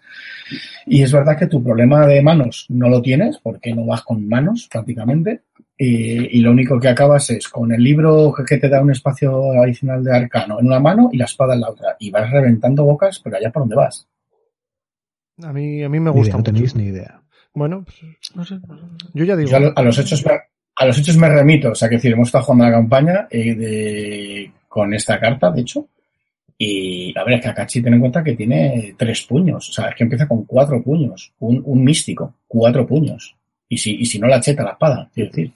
Claro. Todo es maravilloso, pero olvidáis una cosa, es que por mucho que haya místicos que no tengan una cantidad, eh, sigues teniendo que eh, gastar la carga y luego puedes fallar en cualquier caso. Mientras que las cargas que tiene la espada encantada solamente las gastas cuando ya sabes que has tenido éxito. Con lo cual me parece mucho más óptimo el poder guardarte esa carga en un momento en el que sabes que estás teniendo éxito y no se va a desperdiciar, porque en el otro siempre tienes la opción de, de perder. Y aparte del hecho de que te está permitiendo, además del daño adicional, te está curando horror y te está haciendo robar. Ujú. Mm, Yo tengo que decir que, teniendo en cuenta que me parecen, las tres me parecen buenísimas. Me parece más potente para un místico el efecto de poder hacer más 4 de puño, más 2 de daño, que para un guardián poder elegir si hace el más uno o no lo hace. Es, es mi opinión, ¿eh? Ojo que y todas, y todas robar son carta y robar horror. Sí, Sí, sí, a ver, luego- eh, y luego si derrotas a es alguien, verdad. pues curarte y robar, sí. A ver, es cierto lo que decís de la de guardián, pero por ejemplo, en el caso de los místicos, los místicos eh, no tienen opciones de arma, de mano. O sea, quiero decir que, está la Tame, nada más. Eh, y como combate, pues tampoco es que sea una barbaridad comparado con, con, la, con la espada. Y luego ya si empezamos a hablar de cartas las que gastas experiencia, creo que los guardianes tienen cartas de combate con experiencia mm, que a la larga son acabando qui- quizá mejores que, que la espada encantada, que es muy buena, ¿eh? O sea, no, no, no, no quiero decir que no sea buena porque me parecen muy buenas también, pero creo que, por ejemplo, en, esta, en este tipo de arma se ven más beneficiados los místicos que los guardianes. Yo, yo, yo voy a decir dos cosas. Prefiero el Atame en mi mazo, que ya hablaremos del luego, antes que esta espada. Y la segunda, que salgo otra vez en defensa de la versión de Guardián, es la Buamboambulancia. ¿Conocéis la Buamboambulancia? No. No sé de Cuando alguien se pone a llorar mucho, cuando alguien se pone a llorar mucho en una partida, ¡ah, me queda un punto para morir por horror! ¡Ah! Esa es la ambulancia, porque llora tanto que hay que mandársela a su casita. Entonces, si tiene esta espada, él se lo gestiona. Él dice, voy a matar a tres bichos, voy a elegir cuándo les voy a matar, porque yo elijo cuándo hacer el más uno de daño, y me voy a curar tres puntos de horror. O sea, al final es algo que, porque cuántas veces ha pasado, joder, estoy a uno de morir, estoy a dos de morir, me ha pasado a mí con Zowie en el último escenario que me di, que estamos jugando el retorno de Dunwich, que me dieron por todos lados eh, con cartas de encuentros de te comes dos de horror porque sí, o te comes no sé qué. Eh, entonces al final eh, esto lo que hace es prevenirte esa muerte y que tengas que llamar a la ambulancia. Ya, y A sigue sin llevar chicos, esta carta, así que Partimos claro, de la base, pero ¿por qué no?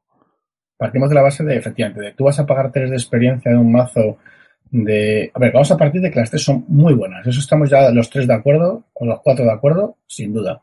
Pero efectivamente es eh, tus tres de experiencia de un de un guardián, lo primero que lo vas a gastar es en la espada, en la espada encantada. Pregunto, ¿eh? Yo no lo sé.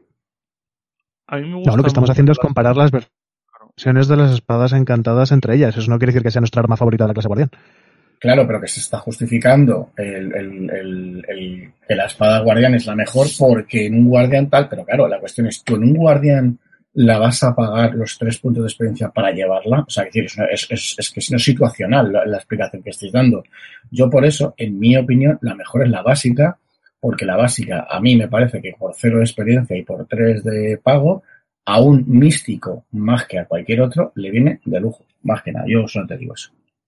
Bueno, no vamos a darle más vueltas a la hoja encantada, a la espada encantada.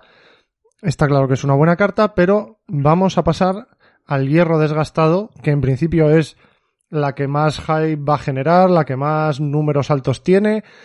Pero bueno, a ver, va- vamos a ver si le encontramos todos la misma utilidad. Diego, ahora te toca empezar a ti. Ah, a J le encanta esta carta. A ver, a ver, es verdad que es un pepino de carta, o sea, es verdad que, da más dos de puño, más un daño de base, me parece muy, muy, buena, está claro, no, eso yo creo que no va a haber discusión de nadie. Y sí, luego tiene su mega eh, habilidad de combate, que usas la cabeza para ataque haciendo más tres daños. Y si encima de- derrotas a un élite, robas tres cartas. Eh, a ver, está bien de que sea una habilidad que tú tienes ahí para gastar cuando tú quieras. Me parece muy buena habilidad. Pero me parece que 5 de experiencia y 5 recursos. O sea, a mí me parece un dolor. Me parece un dolor de, de costo, ¿vale? O sea, me parece que eh, te deja eh, la pila de recursos vacía y ya la, la que te has gastado experiencia durante la campaña para conseguir una única arma yo creo que al final renta más invertir experiencia en diferentes cartas, mejor que gastarse 5 en una. A ver, que, que, es brutal la carta, pero a mí me parece que lo que la mata esta carta es su enorme costo en experiencia y su enorme costo en recursos. Por lo demás, evidentemente, me parece un cartón. Bien, voy, voy a seguir yo ya que no decís nada. Eh, yo voy a puntualizar un par de cosas que yo considero que no son 5 de experiencia. Yo considero que son 10. Porque dices que usas el, el tabú, ¿no? No, no, no, porque me refiero, es absurdo comprarte, gastarte 5 de experiencia en una carta tan buena y solo llevar una copia. Claro, lo que te digo que me parece una inversión muy brutal. Claro, para garantizarte que te salga y llevar dos copias debes de invertir 10 puntos de experiencia que pueden suponer dos o tres escenarios de una campaña. Eh, son muchos escenarios, para mi gusto.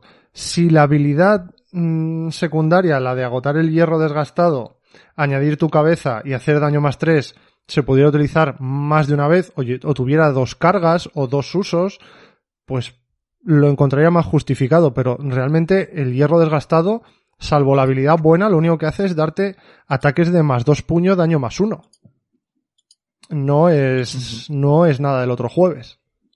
Sí, yo en este caso la llevé con Silas Mars en el escenario de las Arkham Knights de Madrid eh, para matar mocos y la verdad es que el palo de cricket, como yo le llamo, me funcionó bastante bien. Sí que verdad lo que dices, eh, creo que es un arma que no hay que llevar durante una campaña porque son 10 puntos de experiencia. Sin embargo, en un escenario en el que puedes elegir cuánta experiencia llevas, como un eh, standalone de estos, eh, y, gastarte 10 de esos puntos de experiencia, porque puedes llevar hasta 29, que creo que es lo que llevé, llevé 29 puntos de experiencia con Silas, eh, me fue bastante, bastante bien con él. Eh, pero sí que es verdad que es un arma que se te queda bastante corta, puedes hacer un golpe grande, pero a veces, pero ya está, o sea, te quedas en un golpe que más 3, que son 4 puntos de daño, eh, puedes hacer todo el rato ataques de más 1, que estás haciendo ataques de 2 de daño, pero al costo de 5 puntos de experiencia eh, por cada una de ellas y 5 puntos de 5 recursos para bajarla, que es bastante. J. Sí, a ver, esta carta es un placer culpable, o sea, que es, la, carta más óptima, no la lógica en una campaña en absoluto. De hecho, hoy creo que por como estamos hablando a Alfred, porque estoy de acuerdo en casi todo. Eh, es para escenarios independientes en las que te quieras dar el gusto de ir con, con una cosa muy bestia, muy fuerte. Es verdad que durante una campaña todo lo que vas a tener que dejar de gastarte antes en subir para meterte las dos copias no tiene mucho sentido. Pero una vez que te lo puedes permitir de una sola atacada, me parece tremendamente divertida. Es decir, que son eh, todo el rato son ataques de más, eh, más dos de puño, más uno de daño, y luego el, golpe definitivo ¿no? El fatality de poder sumar cabeza a tus puños, que evidentemente si lo estás llevando es porque vas con un guardián, puedes suponer que tenga bastante, para hacer un golpe definitivo meterá con opciones de mejora para determinados días, cuando tienes picorcito y ganas de aplastar cabezas, viene muy bien. En una partida normal, quizá no, pero, pero es un arma de una sola mano muy buena. A mí me gusta bastante. ¿Que no es la mejor? No es la mejor, porque me divierte un montón también. A J lo que le mola más que la carta es la idea de imaginarse a sí mismo con ese bate reventando cabezas. Uh -huh, desnudo. Reventando cabezas con ellos. La parte de desnudo era necesaria. Sí, por supuesto, es parte de la idea. Vale. Eh, tenemos ya. ¿Y tú, David, qué opinas? Yo lo he dicho. Ah, no la viste. Es Ah, muy cierto. cara. Cierto, cierto. Entonces, mm, vamos a ver, tenemos cuatro armas que nos ha presentado este herrero. ¿Cuál de ellas creemos que debe pasar a la final? J. El cuchillo. Diego. Mm, sí, cuchillo. Alfred. Podría decir el hierro viejo para, para crear discordia, pero de estas... eh, Venga, el hierro viejo. Mm, vale, pues entonces yo pensaba votar la espada encantada. Así que la que pasa Es a la que, final. ¿sabes? Dime. O sea, yo no voto a la espada encantada porque en el fondo no es neutral neutral. Entiéndeme, o sea, no le vale a todos los jugadores. Vale, vale. ¿Entiendes? O sea, es un poco lo complicado de esta carta. La hemos metido en este saco, pero en el fondo no es neutral, no la puede llevar cualquier jugador. Entonces, eh, si hablamos de neutrales, efectivamente yo creo que el cuchillo. Vale, pues luego si queréis os doy la opción de votarla también en las respectivas clases a las que funcione. Vale. Afirmativo. ¿Vale? Pero ya no hablaremos de ella, simplemente podréis incluirla en los votos. Perfecto. Muy bien. Hemos llamado a otro herrero. Eh, herrero y hace más cosas también, porque ya veremos que tiene diferentes aptitudes para que nos haga armas típicas de eh, gente con oficios, digamos, de fuerzas y cuerpos de seguridad del Estado, eh, ejército, exploración, todo este tipo de cosas. Eh, y nos ha traído unas cuantas armas que vamos a pasar a analizar a continuación. Nos referimos, por supuesto, a las armas de la clase guardián. Y vamos a empezar con un clásico, una de las más utilizadas, de las primeras que salieron y de las que ha entrado con polémica en la lista de tabúes. Hablamos del machete, el apoyo de coste Ah. 3, objeto arma cuerpo a cuerpo, combatir, recibes más un, más un puño para este ataque. Si el enemigo atacado es el único enemigo enfrentado a ti, este ataque inflige más un punto de daño. Ocupa un espacio de mano. Eh, J. Oh, Dios mío. Clave para valorarlo el machete es justo por donde has empezado, diciendo que está metida en la lista de tabú y le han tenido que meter dos puntos de experiencia de lo buena que es. Mm, está claro que es una candidata a poder ganar este forzado a fuego. eh, arma de mano que por un coste de 3 sin experiencia en su versión básica te da un más uno de puño y un más uno de, de daño. Es verdad que solamente cuando tienes un enemigo enfrentado, con lo cual una vez avancen las campañas puede que pierda un poco de efectividad, pero siendo top. Vale. Eh, voy a seguir yo. Reconozco que el machete es una de las cartas que más he utilizado, también porque hasta hace poco tampoco había muchas más opciones. Hay que, hay que recordar que en la lista de tabúes sube 2 el coste de experiencia para adquirirla, pero no suben 2 en nivel. Es decir, sigue siendo una carta de nivel 0, pero que cuesta 2 puntos de experiencia. Eh, creo que en este grupo pocos jugamos con los tabúes, aunque a mí me gustaría empezar a jugar con ellos. Y mm, también reconozco que el machete ha ido perdiendo potencia según ha ido avanzando el pool de cartas. Aún así, me parece una carta muy, muy, muy, muy buena. Diego, Es que me da hasta gustito cada vez que se habla del machete. Es que- Es que no, Habla, Alfred, venga. Que, es eso, es que me da un, me da un gustito cada vez que se dice machete. Es como machete y tienen un, ¡ah! por Dios. Pero es que es, es, que es, es- es lo que entra. O sea, yo no juego con los tabúes por poder llevar el machete al principio de la partida. Porque me parece bestial eh, que por tres recursos tengas un arma que ya te vaya a dar más uno para todos los ataques y que además si, si el enemigo está enfrentado a ti, mete un más uno extra si es el único que está enfrentado a ti. Pero lo normal es que vayas lidiando de uno en uno, revientas bicho, te mueves, revientas bicho, te mueves, eh, haces alguna truja para evitar alguno, si no, y al otro le pegas. Y cuando se te enfrente el otro, le pegas. Y siempre con más uno. Con que con tres acciones eh, estás metiendo 6 de daño. Es que me parece, pues como dice J, muy top. Mm, solo quedo yo, creo. Eh, y bueno, no voy a añadir nada más lo que habéis dicho ya porque estoy de acuerdo. Solamente pienso que un mazo de guardián que empiece sin dos machetes no es un mazo de guardián. Nada más. Muy bien, pues dejan claras tus intenciones. Tampoco vamos a enrollarnos con una carta de la que se ha hablado largo y tendido en otros programas. Y pasamos al cuchillo de supervivencia. Un apoyo de coste 2, objeto arma de cuerpo, combatir, recibes más uno para este ataque.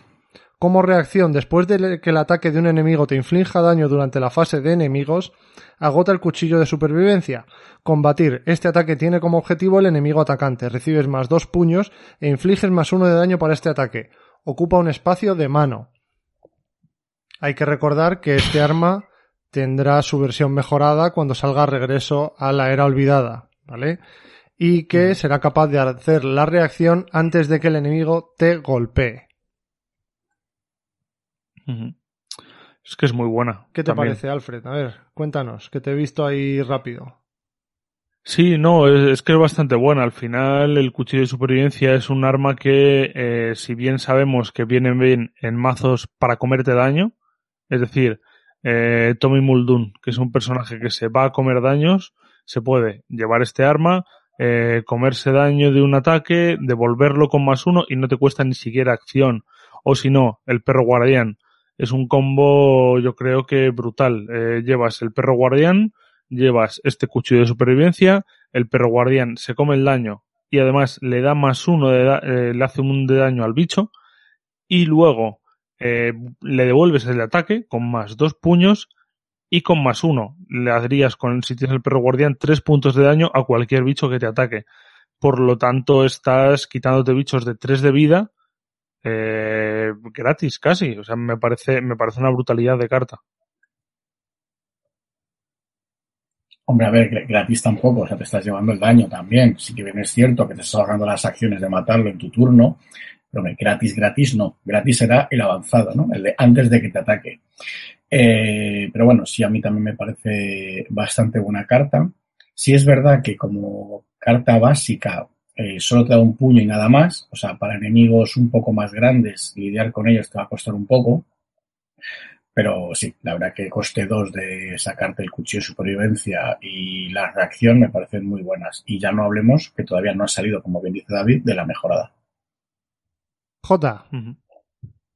No, no es, eh, desde mi punto de vista, el, el arma con el que tú vayas principalmente para hacer daño. Vas con un, con un cuchillo de supervivencia en otra o metida en una bandolera. Entonces, me parece, o sea, esta es de mis cartas favoritas en general. Y, y ya te digo, hablando solamente de, además decís de cuando vas con perro guardián, cuando vas, además pienso en Mark Harrigan, que además cuando te comes daño robas, eh, me parece una pasada, porque haces daño en tu turno, haces daño en el turno del, de los enemigos.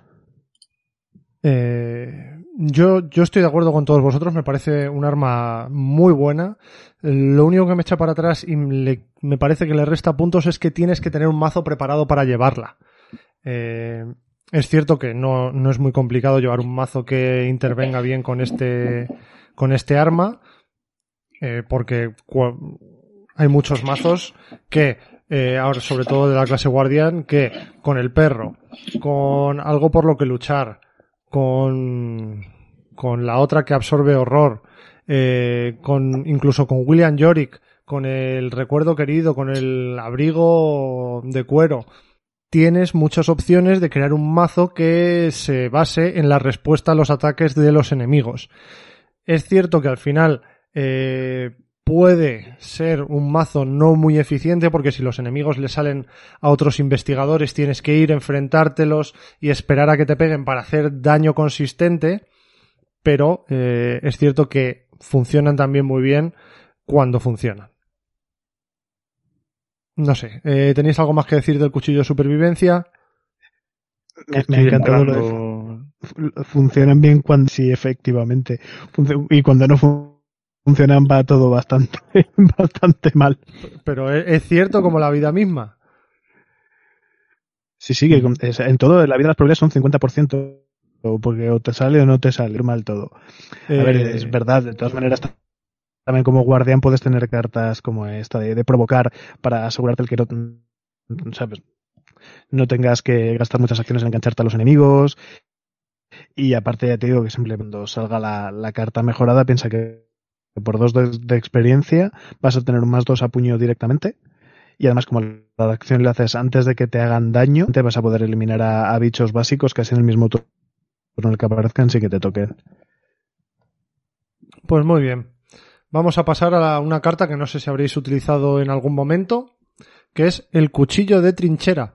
Un apoyo de coste 1, objeto arma cuerpo a cuerpo. Las acciones de enfrentarte que realices no provocan ataques de oportunidad. Acción, combatir. Recibes más X para este ataque. X es la cantidad de enemigos enfrentados a ti. Y ocupa un espacio de mano. Eh, Alfred. Pues, mm, para esto la verdad es que prefiero hasta el cuchillo. El cuchillo básico, es decir, no te da más uno al daño, por lo tanto, ¿eh? te da solamente un más X al combate, que es totalmente ocasional, porque eh, si solamente hay un enemigo que te da un más uno por este ataque, ni siquiera te da el, claro, te da un más uno de puño y ni siquiera un más uno extra. Eh, no provocan ataques de oportunidad las acciones de enfrentarte. Mm, nunca vas a tener que enfrentarte a un enemigo, me refiero, si está enfrentado a otro y hay otro enemigo a la localización y ya tienes a uno y quieres tener a dos, pues vas a hacerlo, pero nunca suele surgirte la necesidad de enfrentarte a un enemigo y que te vayas a llevar un ataque de oportunidad por ello. Entonces, nunca, al no, al no surgir esa ventana de, de, que vaya a ocurrir eso, eh, veo esta carta casi muy insulsa. Es decir, si, si hiciese que la acción de enfrentar no provocase ataque de oportunidad y fuese gratuita, o sea, fuese una acción de activación libre, te enfrentas a un enemigo, este ataque no provoca ataque de oportunidad, me parecería, me parecería bastante más usable para utilizar con enemigos indiferentes, por ejemplo.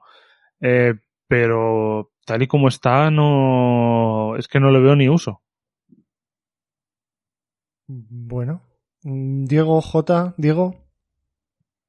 Mm, yo la verdad que no, no mucho más que añadir a lo que ha dicho Alfred. A ver, si bien es bueno que, que es una carta que te vale un punto de costo, y decir que eso también hay que valorarlo, que se está olvidando también valorar esas cositas. Es verdad que es un arma muy barata, eh, junto con cuchillo, evidentemente, y pero bueno, es verdad que también lo veo muy... Vamos, yo no la metería en un mazo mío. Simplemente por un punto cuesta exactamente igual que el Q normalmente, prefiero tener esa opción de tener daño adicional al que la cantidad de, de aumentos sí. en, en, combate por la cantidad. O sea, la otra prefiero tener el, sí, sí, el efecto del es... cuchillo este, ya, que cuestan porque... exactamente igual. Sí, pero claro, es que no estamos, perdón, perdón, perdón un, un, inciso, es que no estamos comparando ahora cartas de diferentes clases, estamos comparando solamente las cartas de guardián.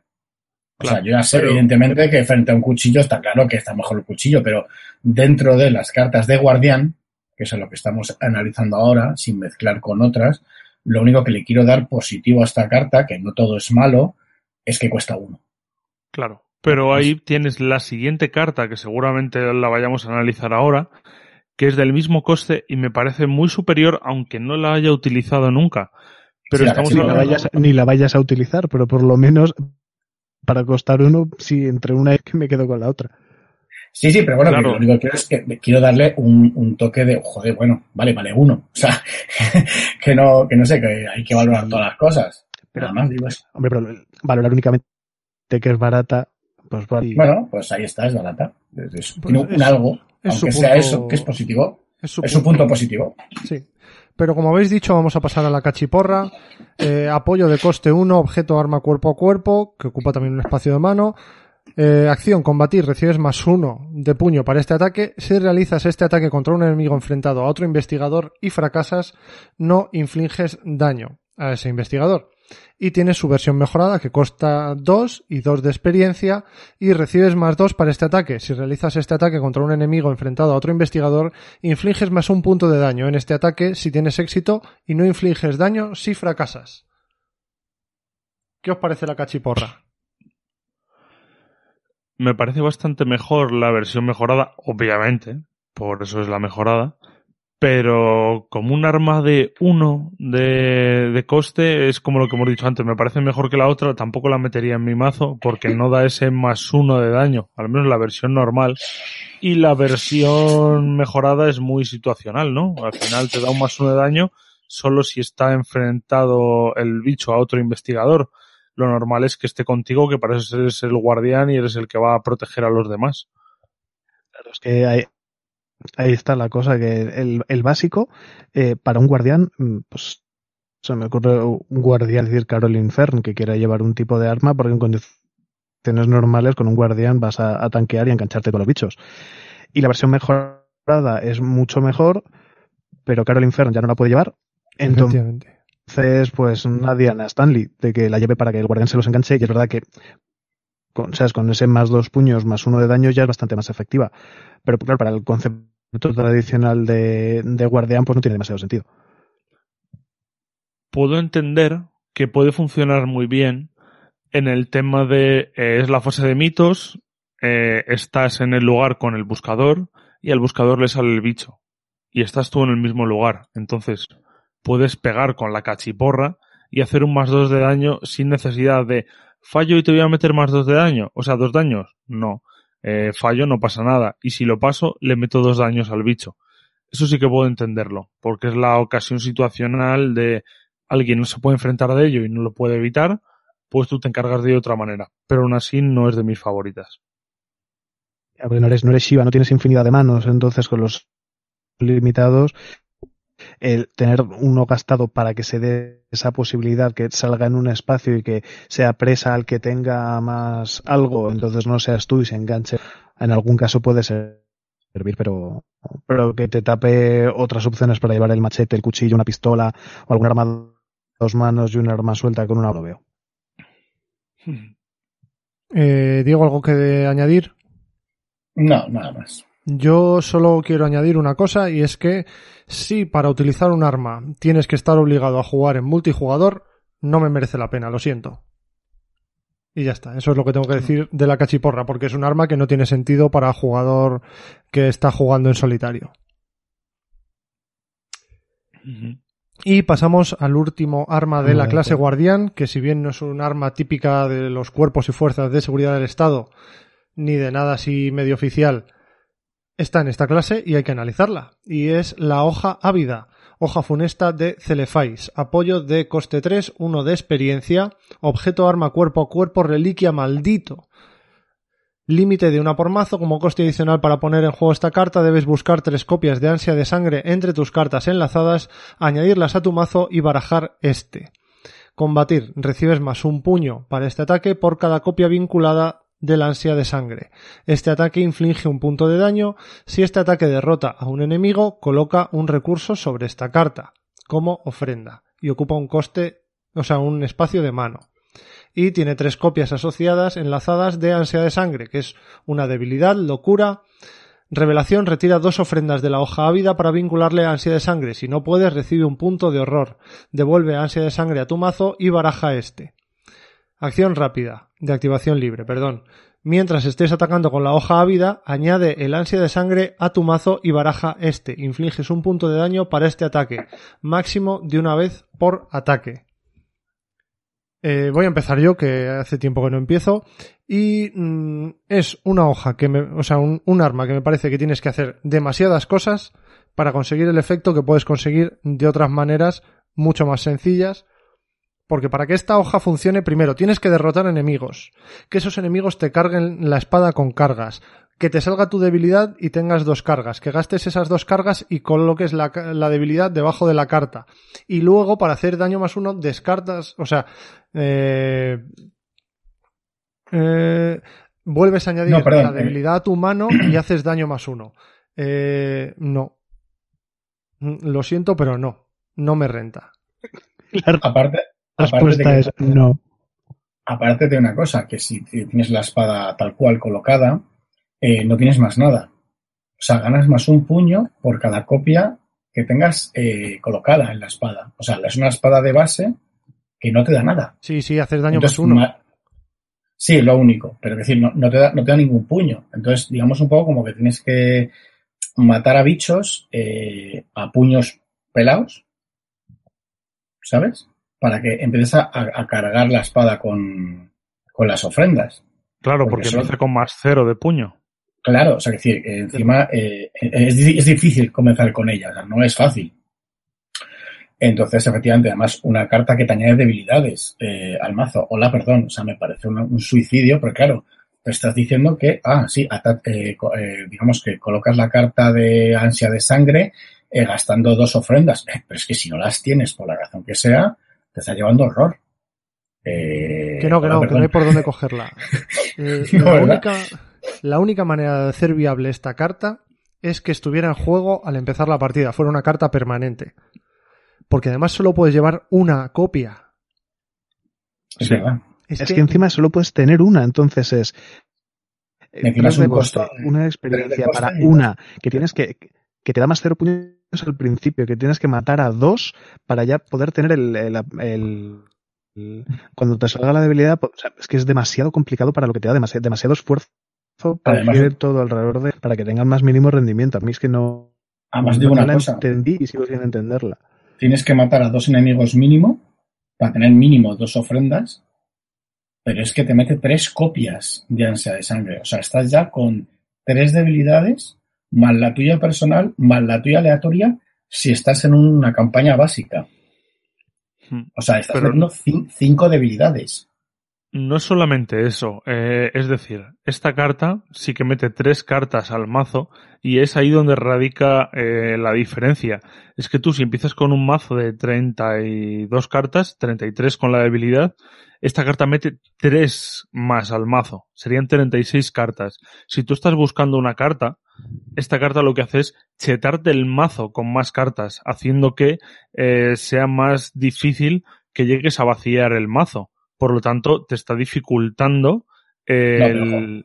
No, cuidado, porque tú solamente metes las tres cartas más una vez que sacas la, la carta en juego. Sí, claro, sí, claro, pero si te sale en la mano inicial esta carta, es lo suyo. O sea, tú estás buscando una- un arma. Estás- Es de hecho, Pero, Alfred, que es que es una carta en 33, que no puedes tener dos.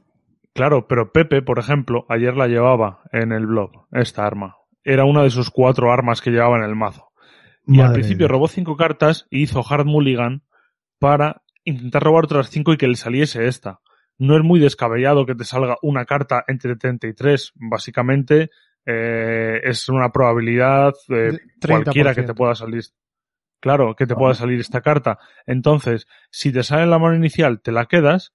Y si no te sale la mano inicial y está entre las 10 primeras cartas del mazo, da igual, eh, van a seguir quedando unas 20 cartas en el mazo, las que queden, eh, te va a meter tres debilidades que van a hacer que si tienes que buscar una carta en un polirraso, por ejemplo, lo que sea, que esté eh, abajo del mazo, encima te lo va a jorobar más y te va a meter tres debilidades. Que encima esas tres debilidades, cuando salgan, si no puedes pagar las dos ofrendas, te va a meter un punto de error que sabemos que los guardianes son lo que peor llevan y que es que solamente es para hacer un más uno de daño porque el ansia de sangre solo puedes utilizar máximo de una vez por ataque. Si pudieses utilizar las tres ansias de sangre y meter una leche de un 2, 5 de daño, dices, oh, pues 5 de daño, más golpe brutal, 7. Ostras, pues va a ser un ataque gordo. Pero no. O sea, no puedes hacer grandes cosas. Entonces, eh, queda muy bien por el lore. Eh, me gusta mucho la mecánica, la invención que tiene de mecánica, de que es una espada que se te clava en la mano, entonces eh, te mete un deseo de matar y por eso tienes una debilidad. Entiendo el concepto y mola mucho, pero no le veo ningún uso. Efectivamente. Bueno, vamos a dejar ya de poner a parir a la pobre carta, aunque sea una mierda. Y vamos a, a votar. Eh, Alfred, ¿qué carta? Recordamos que también está la hoja encantada mejorada, ¿eh? ¿Qué carta nos gusta Sí, más de. Guardián? Pues eh, fíjate que estoy entre dos, porque sí que es verdad que, que sería el machete y el cuchillo de supervivencia mejorado. Pero como el mejorado todavía no ha salido, eh, me voy a quedar con el machete. Es que el machete es mucho machete. Vale, eh, J. Pues es que in- intentaba no elegir el machete, pero es que es que es que me quedo con el machete. Muy bien. Por coste, por eficiencia me quedo con el machete. Diego. Sí, machete también. Vale, pues yo digo la hoja encantada, aunque no sirva para nada. Así que tenemos segundo finalista, machete, primer finalista, el cuchillo. Vamos a pasar a nuestro herrero del AMPA, que le hemos pedido que nos forje armas típicas que usa la mafia para deshacerse de sus enemigos. Y nos ha traído tres armas bien interesantes, que yo creo que sí pueden tener bastante más aceptación que algunas de las que han salido de Guardián, y son las siguientes. Vamos a empezar con el puño americano. Es un apoyo de coste 2, objeto arma cuerpo a cuerpo ilegal, como no podía ser menos. Eh, acción, combatir. Este ataque inflige más un punto de daño. El enemigo atacado obtiene represalia para este ataque. Y ocupa un espacio de mano. Eh, Diego, ¿qué te parece? A ver, el, el dibujo me encanta. O sea, me encanta ver el puño americano encima de una mesa con una botella de lo que probablemente no sea agua y tres vasitos de chupito. O sea, me, me encanta el dibujo, me parece súper chulo. Eh, a ver, eh, mm, me, parece que regalarle al enemigo un ataque de oportunidad eh, es un poco suicida, porque además no te está diciendo si el ataque tiene éxito. O sea, está muy bien que te dé más un daño, eso siempre mola, no te da puños, lo cual es un poco flojo. Si la condición fuera que si el ataque tiene éxito, el enemigo gana, el enemigo gana represalia, podría estar interesante para enemigos flojos. Es No, decir, que pero, te da igual, porque pero Diego, creo que te estás equivocando. Dime. Represalia es que si fallas, gana represalia. O sea, si, si fallas es cuando se falla, activa la represalia. No tendría sentido que Claro. al tener éxito se activara la represalia. Depende, de- depende del bicho. Quiero decir, eh, a lo mejor si fuera un bicho tocho, que dice, bueno, pues te va a untar después. Eh, es a lo que me refiero, que, que no lo veo. O sea, no, mm, Me claro, refiero eh, que- da igual si tengas éxito o no. O sea, da igual que tengas éxito o no en el ataque. Pero dices, venga, le voy a untar a este. Fallas y te va a hostiar. Porque le das represalia. Claro, pero si aciertas, aunque gane represalia, no te pega. Ah, bueno, claro. Vale, cierto. Bueno, no lo veo. Evidentemente no, no, no, no, no, me parece buena idea regalarle al enemigo represalias. No, no, ahí estoy totalmente de acuerdo contigo. Me parece que una carta que por primera vez hace daño más uno porque sí, que es una novedad en todo lo que hemos visto, todas las que había hasta ahora, salvo la, la Celefais, que trae el daño más uno de base. Esta es la única que lo hace también sin tener que hacer- montar la Torre Eiffel de acciones y de recursos para conseguir que funcione bien. Esta te trae el daño más uno. Es cierto que le da represalia al enemigo, pero oye, mira, no puedes tenerlo todo en esta vida. O sea, ¿estás de acuerdo conmigo otra vez? Esto es insólito. Sí, sí, sí, sí. Sin que sirva de precedente, tengo que añadir. J, Yo estoy. to- Yo, yo no sé si J también, pero yo estoy totalmente de acuerdo. No tengo nada más que añadir con esta. Eh, a ver, es que no te da puños. Es que dijeras, bueno, te da más puños, entonces minimizas las opciones de fallar, con lo cual el tema de la represalia queda un poco diluido. No. Y encima cuesta dos. El da un más uno de daño de serie, que está bien, pero no. A ver, es cierto que es una carta que hasta hace bien poco yo no le he visto hueco.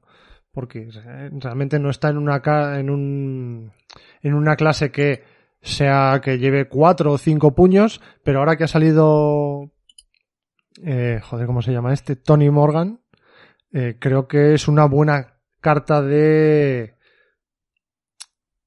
de apoyo, no, no es de apoyo, pero creo que puede ser una muy buena carta para meter en su mazo si ves que, aparte de sus pistolas y las navajas o las Derringer, eh, yo creo que esta puede tener un hueco, llevar una copia en el mazo, ¿vale? Sabes que vas de base con 5 daño más uno, ya está, no tienes que depender de tener balas, no tienes que depender de ser el único enemigo enfrentado, no tienes que depender de absolutamente nada. Tienes tu puño americano, pegas una torta, y le partes la cabeza. Y además, con, justo con, con este personaje tiene un lore, porque es un, es un matón y puede llevar el puño americano y tiene sentido que lo lleve. Así que yo hasta ahora no le había encontrado sitio, ahora me parece que tiene su sitio. Porque ahora tienes un, un rebelde que tiene un, un altate, pero... eh, Bueno, quiero ver el, quiero ver el si mazo sale de, una mejorada, seguro que estará guay. Quiero ver el mazo de Skip o Tool con un puño americano. No, no puedes. No puedes. De hecho, no deberías jugar a mala sombra. Debería estar No, penado. bueno, tú sabes que Mala Sombra hay que jugarlo.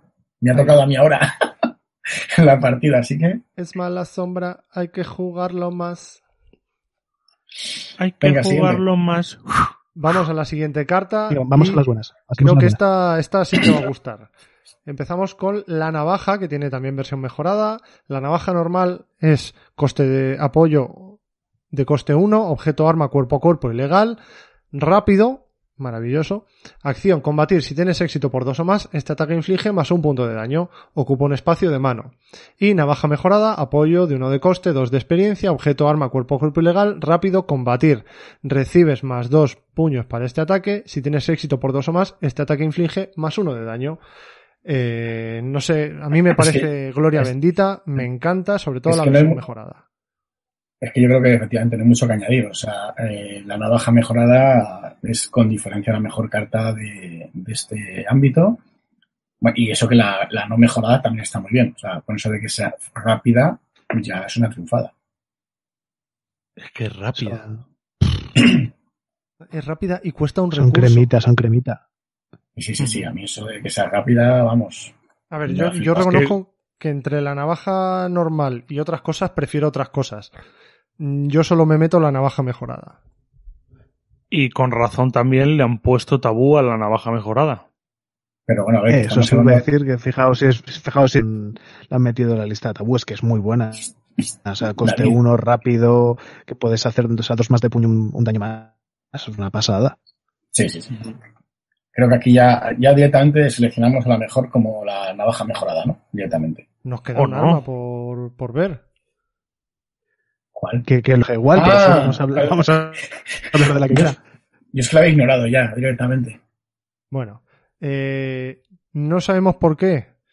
El juego no la considera un arma cuerpo a cuerpo, pero es un arma. Es el cable estrangulador, apoyo de coste 2, 2 de experiencia, objeto arma. No es ni legal ni es cuerpo a cuerpo, pero es un arma y nos la ha traído nuestro herrero y como tal la tenemos que analizar. Acción rápida, acción de activación libre. Durante tu turno, agota el cable estrangulador. Combatir, recibes más dos puños para este ataque. Usa esta carta solo contra un enemigo al que le quede exactamente un punto de salud. Y ocupa un espacio de accesorio. Alfred.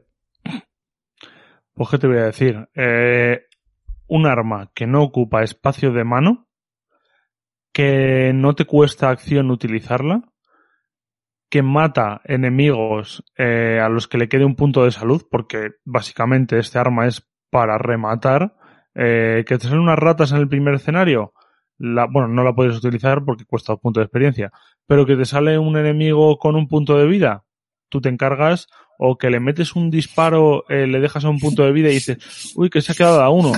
Es que no te dice que no sea élite, podrías utilizarlo hasta con Hastur, tú imagínate.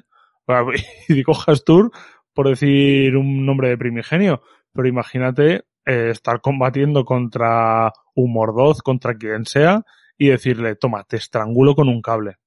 Alfred, ¿no puedes pronunciar ese nombre? Me parece muy bruto, me parece muy bruto. A mí esta es, está entre mis favoritas, ¿eh? Alfred, no puedes pronunciar ese nombre, morirías. Ya tengo horror. Por eso, tengo... por eso es innombrable. innombrable. Eh, A ver, yo solo quiero decir una cosa de esto. Es verdad que el slot está guay porque no lo vas a utilizar para muchas más cosas. Pero eh, a mí Toseida me parece muy bien, Alfred. Pero si no costara dos de experiencia, me lo plantearía. Me parecería que ganaría mucho. Pero gastar dos de experiencia en, en ello, me parece que es lo que la mata. Porque yo digo, si fuera simplemente dos, dos recursos y cero de experiencia, me parecería que bastantes mazos la llevarían. Por lo que dices tú, es un ataque gratis, que no te, que no te hace acción, que es para matar al último punto o incluso amagar, incluso la, restringiría si quieres. De venga, que no sea élite, por ejemplo, para quitarte a los bichejos más molestos. Pero el que sea dos de experiencia, me parece que es lo que claramente se carga esta carta.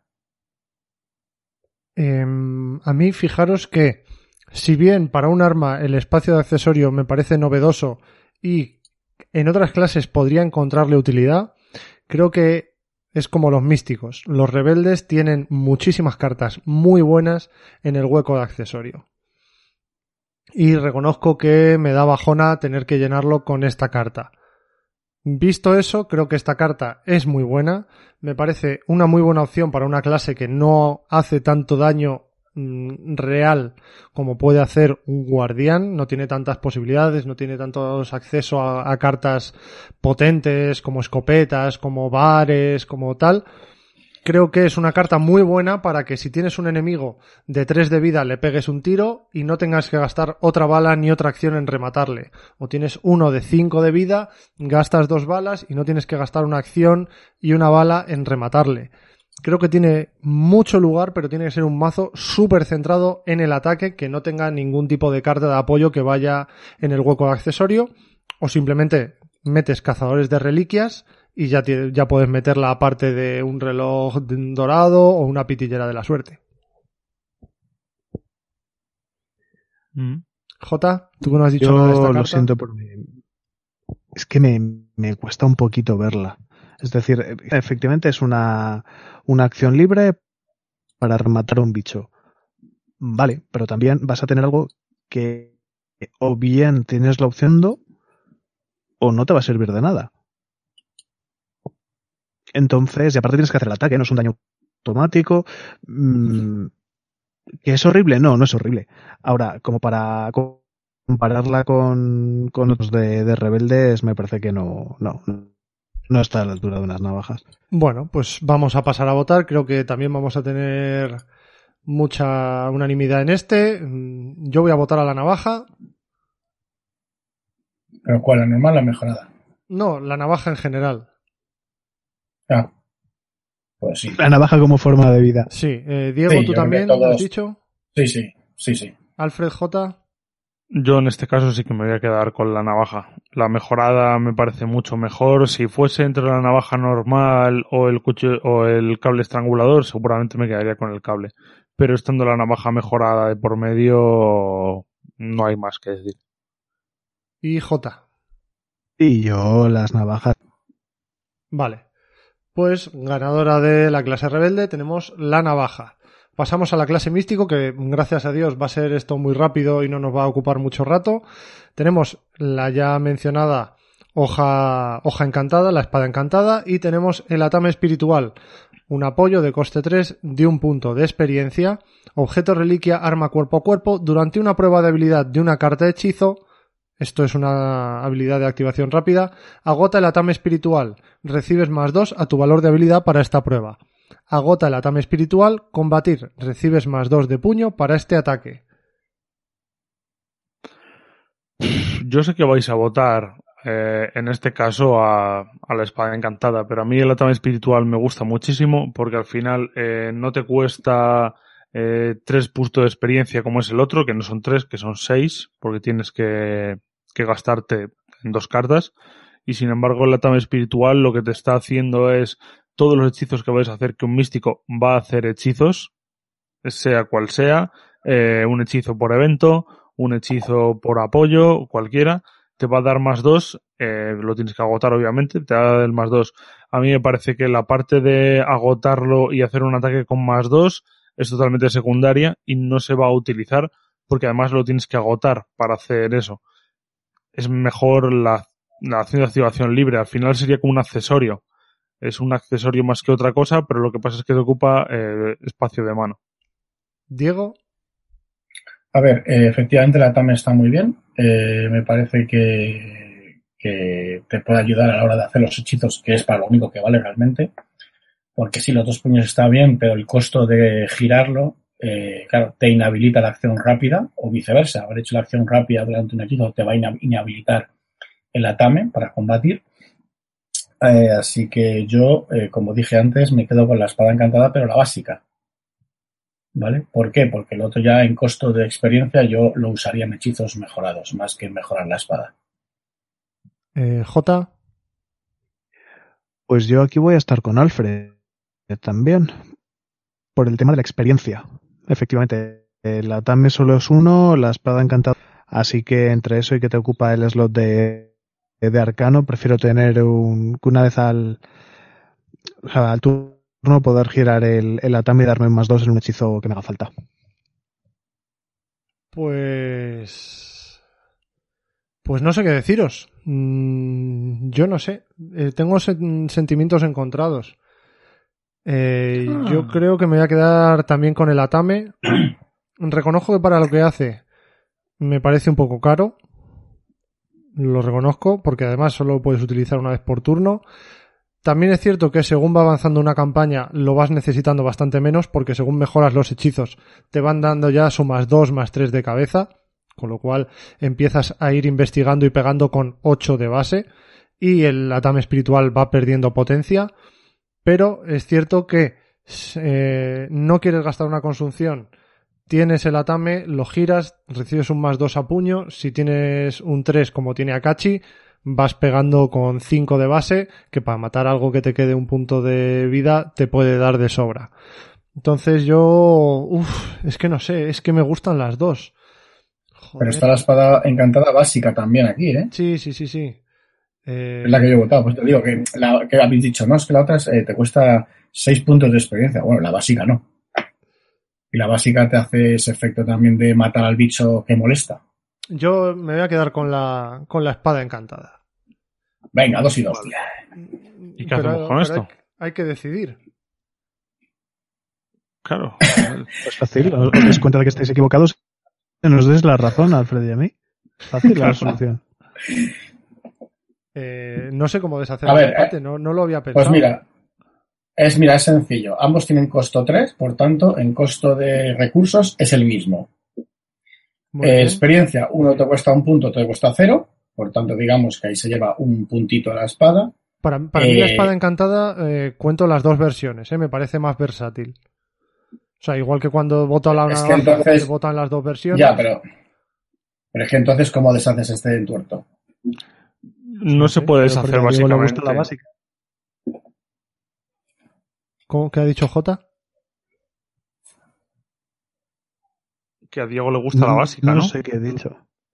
Claro que a Diego le gustaba la básica, entonces realmente si a ti te gustan las dos, pues sería uno, uno y dos votos a para el Atome. Claro, y ya está. No hay más. No, no, a mí, Su me, a mí me gusta el pack de espada encantada. O sea, me parece el mismo arma, pero evolucionada, igual que la navaja. O sea, las cuento como un único voto. No sé si me explico. Sí, ¿Qué pero bueno, que de- en este caso, en este caso, bueno, en este caso, pase quien sea a la final, no va a ganar ninguna de las dos en armas finales, seguro. Eh, pero la cosa está en que no puedes comparar cuál de las dos es mejor, porque una cueste un punto más de experiencia que la, que la espada encantada, porque la espada encantada, como ya hemos dicho antes, te come un espacio arcano, que no te Claro, come esta. Y ese espacio arcano. Vas comparando pequeños detalles, claro. O sea, esto es como cuando llegan a la final las espadas y van, no, es que tu filo, no, tu tal, claro. Por ejemplo, efectivamente, la Tame no te ocupa espacio arcano, que la otra sí. Por tanto, es un punto positivo para la Tame. O sea, claro, vas, vas poniendo puntos positivos dependiendo de las diferentes cosas. A ver, Claro, y tú dices, te puedes bajar un libro que te da un espacio de arcano o el signo mágico, pero el signo mágico ya son más puntos de, de- más, más recursos que tienes que gastar, entonces bueno. Sí, Bueno, pero, sí, es verdad. Pero, por ejemplo, la espada no se queda inutilizada después de una prueba. El Atame sí, haces una prueba y lo usas y ya no la puedes utilizar más el resto del turno. O sea, cada cosa tiene su- sus buenas y sus malas. Bueno, vamos a valorarlo conforme a lo que decíamos. De coste, pues más o menos teniendo una que cuesta 3 y otra que cuesta 3 una con, y otra con experiencia, el coste es similar, es parecido, ¿cierto? En cuanto a daño, no hay color, hace más daño la espada encantada. ¿Correcto?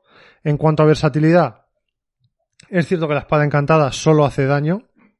Es cierto que la espada encantada te quita un hueco arcano. Es cierto que la Tame te ofrece posibilidad de mejorar otras pruebas de habilidad que no sean de combate. Es cierto que aparte te permite combatir. Es cierto también que te permite usarlo menos veces. Y aparte te, no te ocupa espacio arcano. Así que yo, yo personalmente, eh, para deshacer el empate voy a cambiar mi voto al Atame. Muy bien. ¿Veis? Os lo he dicho al principio, con, con que os dierais cuenta de que estabais equivocados y nos dierais la razón, estaba resuelto. Siguiente grupo. Y por último, hemos encargado a un herrero que convierta utensilio- utensilios típicos que puede haber en una casa o en un jardín o en cualquier sitio en armas cuerpo a cuerpo. Nos ha salido la clase superviviente. Y vamos a empezar con el hacha de bombero. El hacha de bombero, un apoyo de coste 1, objeto arma cuerpo a cuerpo, acción combatir. Si no tienes recursos en tu reserva de recursos, este ataque inflige más uno de daño. Activación libre, gasta un recurso durante un ataque que use el hacha de bombero, recibes más dos puños para esta prueba de habilidad. Límite de tres veces por ataque. ¿Qué os parece? Muy bruto. A mí es de mis favoritas. Pues a mí no me gusta. ¿Te Eh, gusta la hacha de bomberos? Me gusta el hacha de bombero, pero me gusta en un mazo únicamente, que es un mazo que lleve hermético. Si no, no tiene lugar. Claro, Efectivamente. Claro. Claro. No, no, pero a ver, pues yo es que estoy de acuerdo con David. Es decir, no, no vamos, yo no valoraría que el arma es la mejor si funciona muy bien en un tipo de mazo concreto. O sea, yo lo estoy viendo en general. Estoy viendo que es un arma que cuesta uno, muy bien. eh, dice ataque, eh, si no tienes recursos, haces más un daño situacional y eh, la acción rápida sí está muy bien, que gastas recursos sin dar más dos. Lo único malo que no te hace más, más de ningún daño eh, por gastar recursos. O sea, es una de que si situacionalmente no te quedan recursos, haces más un daño. A mí no me parece tan buena. Normalmente el hacha de bomberos a mí sí me parece buena porque eh, te está costando uno Sí, eso está muy para, bien. El costo uno es muy bueno. La vas a jugar, eh, o sea, me refiero, no la vas a llevar como tu arma de superviviente, porque solamente la vas a llevar en casos de hermético o en casos de apurando. En la carta que eh, te sube la dificultad en dos, te da dos recursos, entonces gastas esos dos recursos para darte un más cuatro, la dificultad ha subido en dos, por lo tanto estás en un más dos y más uno de daño. Y si tienes hermético, obviamente, te está sumando más uno a la prueba. Por eso me parece buena. Yo la, la he utilizado con, est- con este tipo de trujas de gasto recursos. Ahora me lo gestiono para jugar siendo pobre y la verdad es que funciona bastante bien. Ya estamos viendo que es un arma de básica sin experiencia de coste 1, que dices, no, es que claro, tienes que orientar al mazo a utilizar el... Pues sí, para cambio tienes un arma de coste 1 de una mano, que todos sus daños, o bien incluso gastando el último recurso para que te den más 2 a, vas haciendo a- más 2 de daño por un arma de coste 1. A mí me parece muy buena. Mm, Voy, voy a lanzarme yo a hablar. Yo siento disentir. Eh, me gusta, pero vuelvo a repetir, para el mazo de, de hermético. Aún así, mm, el hecho de que sea para una clase que no, no es de las típicas que va con cuatro de, de puño. El hecho de que no sume uno de base me parece escaso. ¿Que cuesta uno? Sí, cuesta uno, pero para que te empiece a funcionar tienes que gastar un recurso mínimo por cada ataque que hagas, para que te dé un mínimo más dos. Y aún así tampoco te garantizas hacer el daño más uno porque tienes que haber gastado todos los recursos. Eh, ¿Le veo utilidad? Sí. ¿Me parece buen arma? Mm, No.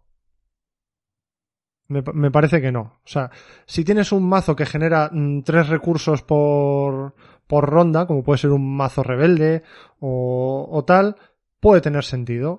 Pero aún así, si tienes un mazo de rebelde que va a generar muchos recursos, no vas a querer nunca quedarte sin recursos, porque los vas a necesitar para otras cosas que van a funcionar también con tu mazo. Entonces, eh, que solo la puedas llevar en un mazo que lleva hermético, mm, me hace pensar que no es un buen arma. Ya está. Es todo lo que tenía que decir. Siguiente arma entonces. Eh, siguiente arma, tenemos el bate de béisbol. Es un arma de coste 2, apoyo, objeto, arma cuerpo a cuerpo, acción, combatir. Recibes más dos puños para este ataque. Este ataque inflige más un punto de daño. Si es revelado un símbolo calavera o fallo automático durante este ataque, descarta el bate de béisbol después de que se resuelva este ataque. Ocupa dos espacios de mano. ¿Qué opináis? Pues a ver, su Eso es lo que echa fuerte- para atrás, ¿no? Precisamente. Claro, su, su dos punto partes de mano. nega- negativo fuerte, efectivamente, como CJ, perdón, es que te ocupa las dos manos. Eh, por lo demás, me parece que está muy bien. Es un arma que te cuesta dos, es barata, te da más dos puños más un daño, lo cual está fenomenal. Y sí, bueno, si sacas un símbolo de calavera o de tentáculo, bueno, sí se rompe y se- lo pierdes, pero el daño lo haces.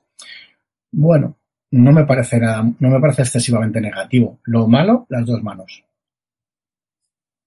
Eh, yo, por ejemplo, estoy, estoy jugando y comparo esta carta con el hacha de bombero y digo, bajo mi, mi bate de béisbol y lo uso una sola vez. Si lo uso una sola vez, es mejor el hacha de bombero. En cuanto lo use dos veces, ya es, va a ser siempre mejor el bate. Y además la imagen de, de- o sea, me, me- me gusta el detalle de que se pueda romper el bate, pero lo que te imaginas que es que revientas el bate en la cabeza de un bicho. Sí, sí, sí. Está- cara de la está muy señora de andar por casa me, me flipa.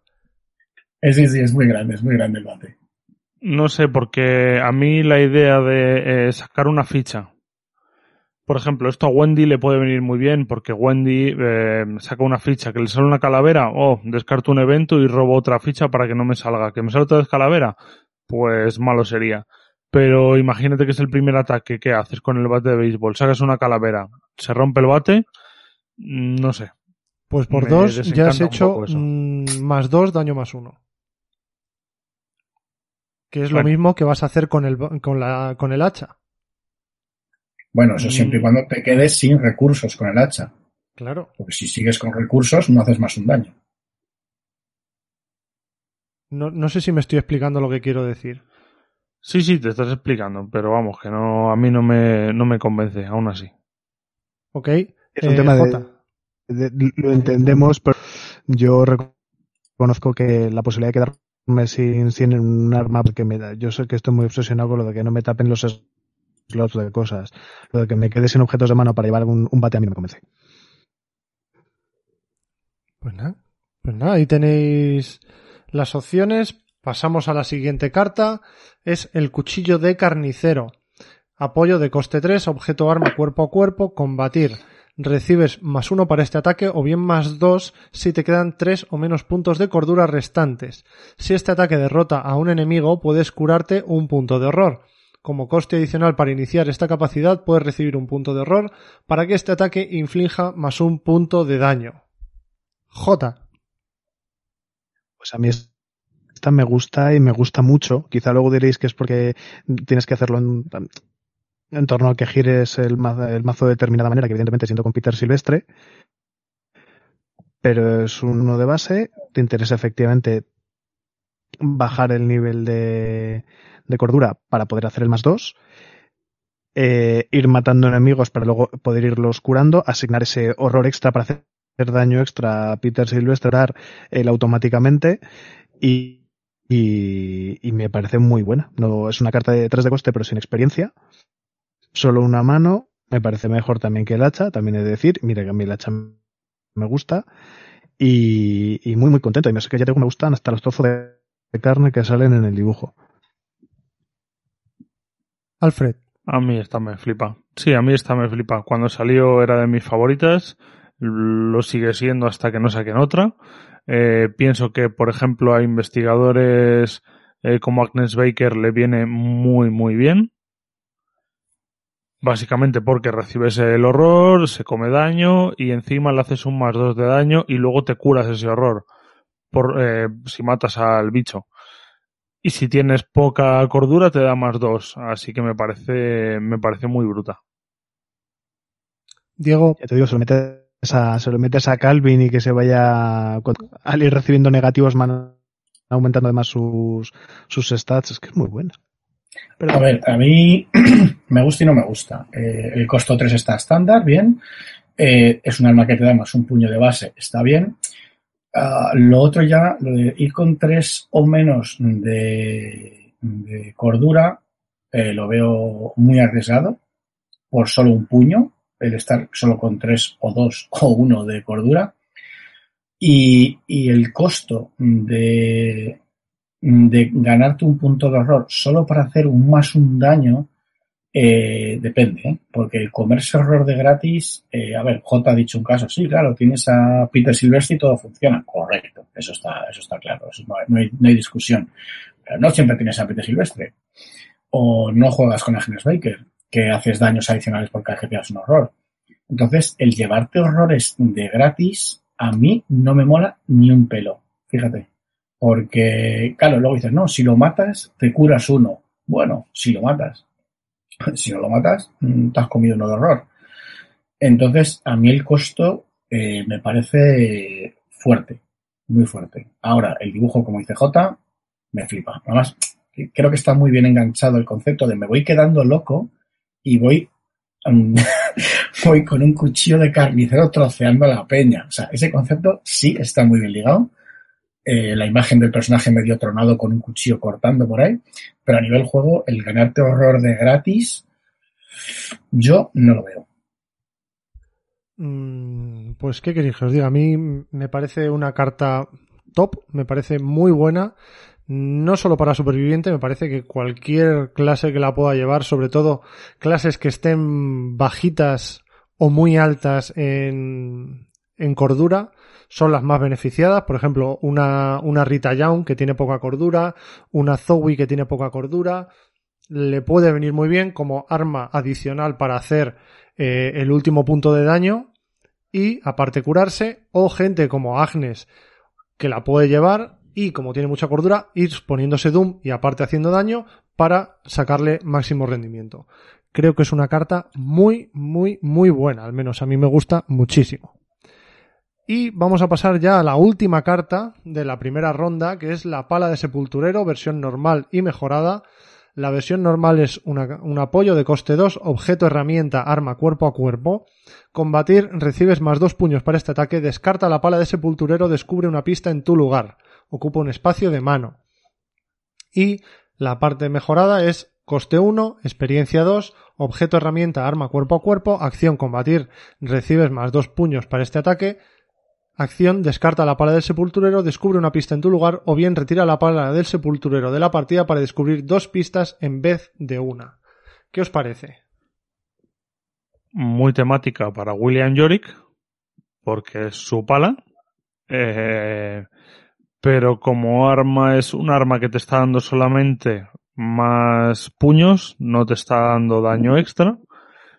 Sí que es verdad que tienes una habilidad que para William Yorick precisamente funciona de lujo, es decir, está descartando la pala de su sepulturero, descubriendo una pista y luego cuando mate un enemigo se devuelve la pala a, juego. Entonces está bastante bien. Pero bueno, es muy, es, es muy situacional. Supongo que para un investigador, para un juego en solitario, puede venir muy bien para darte tus, tus ataques cuando necesites hacerlo y cuando necesites investigar, pues investigas de gratis, bueno, de gratis, tienes que gastar una acción igualmente. Sí, yo opino como Alfred, es, muy temática, es muy, como dice él, para William Jory. me gusta el cómo está hecho de desentierro, digamos, las pistas. O sea, me mola, me mola el, rollo de cabo para buscar pistas con, la pala, a pesar de que la descartes. Eh, me parece que la mejorada no merece tanto la pena, porque lo único que te está diciendo es que te abarata un punto, eso está guay, pero por dos experiencias que las retiras del juego para descubrir dos en vez de una, una pista. me parece que no te merece para nada la pena la mejorada, eh, porque lo único que te está dando es bajarte un, costo, que tampoco es que haya una diferencia brutal, vale, que es uno, que es muy barato, pero dos son dos, tampoco es muy cara, y la, y la acción extra, bueno, no la acción extra, como la condición adicional me parece una chorrada. Y a ver, a nivel juego no la veo, a nivel, como dice Alfred, temática la veo súper chula para William, nada más. J. Me. Perfecto. Sí, vale. no, eh, no sé, a mí, a mí es una carta que sí me gusta. Es cierto que la opción de descartarla solo la veo para, para William Yorick, sobre todo la veo la carta de coste 1, porque realmente en un momento que tengas una acción muerta digas, mm, pues no tengo nada que hacer. O te veas al final de la partida y digas, tengo que conseguir una pista, sea como sea, en mi localización y tengo dos de intelecto. Perfecto, la descarto y, o la retiro del juego y gano dos pistas. Me parece muy útil para eso. Aún así, la acción de bajarla, el recurso de bajarla y la acción de descartarla para encontrar una pista me parece un coste excesivo. Eh, es cierto que la he usado y la he usado con, buenos resultados, pero no está entre mis favoritas. Así que de que hay que votar, ¿no? Sí. Mm, a ver, Alfred, tú que has abierto la boca. Pues el cuchillaco de carnicero. Eh, Diego a pesar de que no me gusta excesivamente el cuchillo de carnicero, lo voy a votar también, puesto que, que me gustaba que era el bate, como yo estoy de acuerdo con J, el, que una única carta te coma los, todos los slots de un tipo que tengas, eso no me gusta nada. Y bueno, es verdad que en ciertos personajes puede funcionar muy bien. J. Ronda de chuletas aquí también, sí. Sí. Vale, pues eh, en esta tenemos unanimidad del cuchillo de carnicero que también voto yo. Así que ya está, esta es la primera ronda. Hemos conseguido ya nuestros cinco finalistas y vamos a ver cuáles son. Tenemos el cuchillo de carnicero, el atame espiritual, la navaja, el cuchillo y el machete. Eh, ¿Habríais dicho que estos iban a ser los cinco? ¿Pensabais que iba a haber alguna diferencia? Mm, Entre el superviviente y el, y el guardián yo creo que lo tenía bastante claro. Rebelde tampoco es que, que haya mucho donde elegir.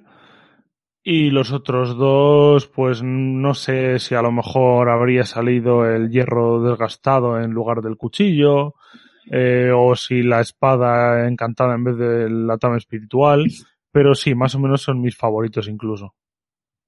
Pues nada, chicos, vamos a Curioso- votar. Es curioso que los pools de cartas más grandes que tenemos, que puede ser el de guardián y puede ser el de superviviente, que digas cuando, cuando más alternativas tienes, ¿no? Curiosamente, al fin y al cabo, son casi de los que hemos tenido en general más mejor. Sí, porque, a ver, realmente tampoco puedes hacer muchas, muchas armas iguales. Las tienes que hacer variadas. Entonces, el hecho de que la situacionalidad de muchas o que se cierren mucho a determinados tipos de mazo hace que al final las que son más genéricas pueda llevar más gente y al final estén apareciendo más en mazos sean las más votadas.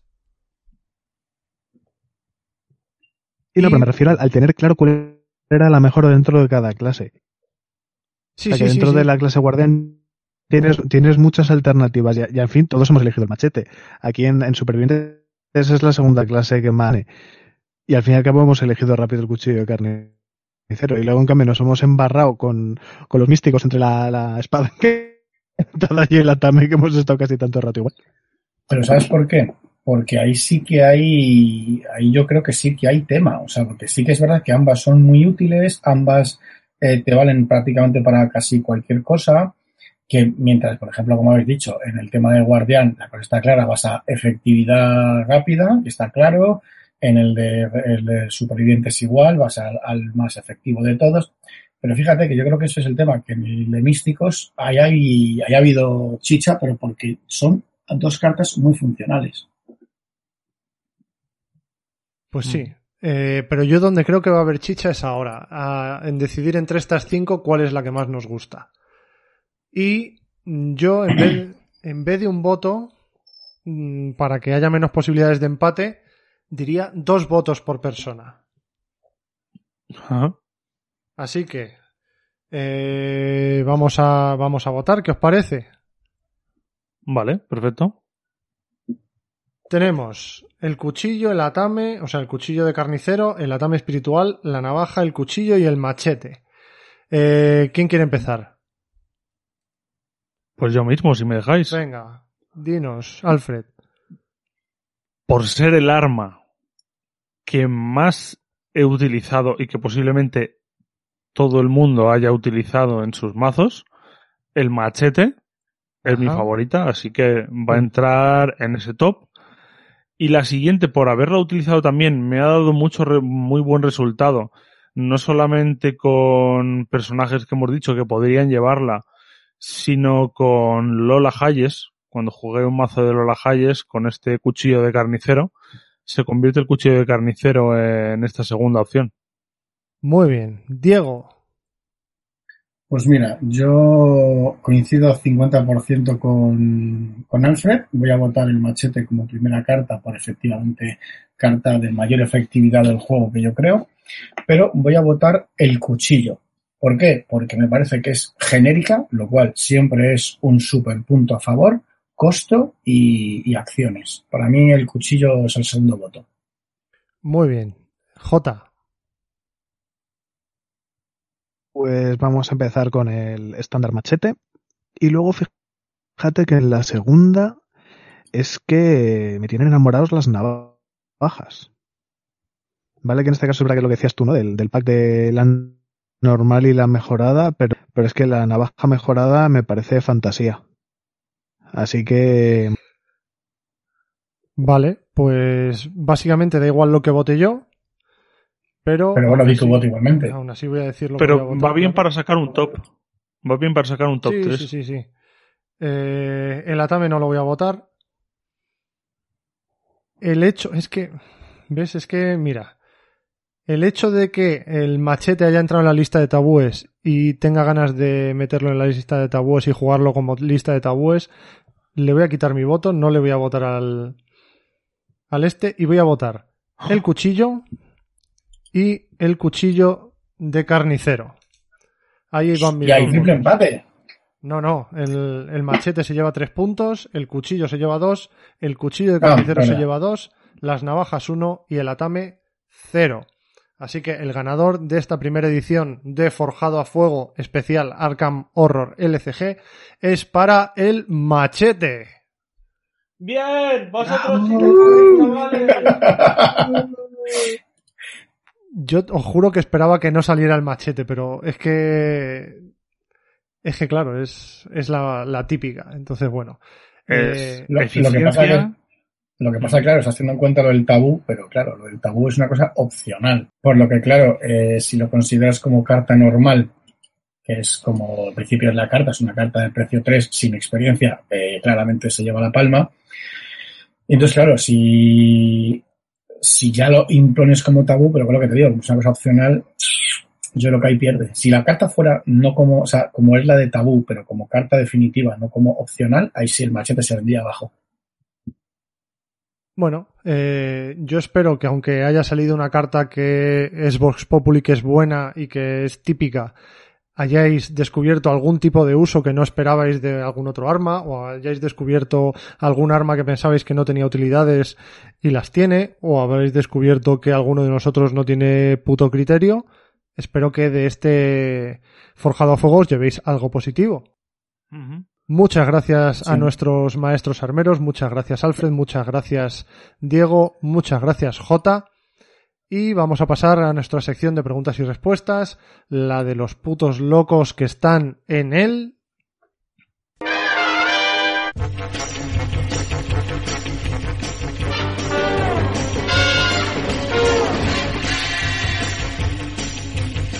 Arkham Asylum.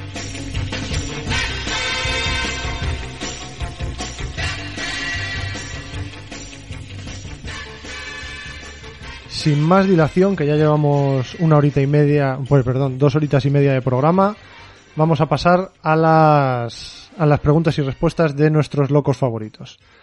Tenemos a NetEs en Twitter que nos pregunta, duda para los chicos de archivos de Arkham. Si con Luke no consigo investigar Portal de los Sueños, Realidad Inane y vuelvo por su obligación, más adelante puedo volver a usar la caja portal para ir al portal Viaje Asombroso o ya se ha quedado con Realidad Inane para siempre. Y no, o sea, si no lo consigues y sufres eh, la consecuencia, luego eh, cuando vuelvas a sacar de tu caja de portales el portal de los sueños, vuelves a sacar la parte buena, no la parte mala. Entonces sí, puedes volver allí, investigarlo, volver, divertirte. Mm, No es que si lo investigues la primera vez mal ya quede capado para el resto de la partida. Claro, malo sería, ¿no? Hombre, se- sería destrozar un investigador. Vamos con otra pregunta de nuestro típico preguntador en Twitter, que es Paquete73, que nos comenta que estaba viendo nuestra partida del Museo de Miskatonic y vio que nos estábamos metiendo en lugares que no estaban conectados entre sí. Y es porque eh, las salas del museo conectan con todas las salas de la exposición y no concuerdan los iconos del lugar.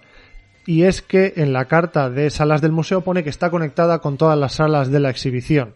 De tal manera que, aunque no coincidan los iconos, se consideran conectadas. Es decir, en los iconos es para saber dónde va colocado cada escenario, o sea, cada lugar, pero si la carta de base te pone que está conectado a cualquier lugar de este tipo, puedes entrar y salir aunque los iconos no coincidan.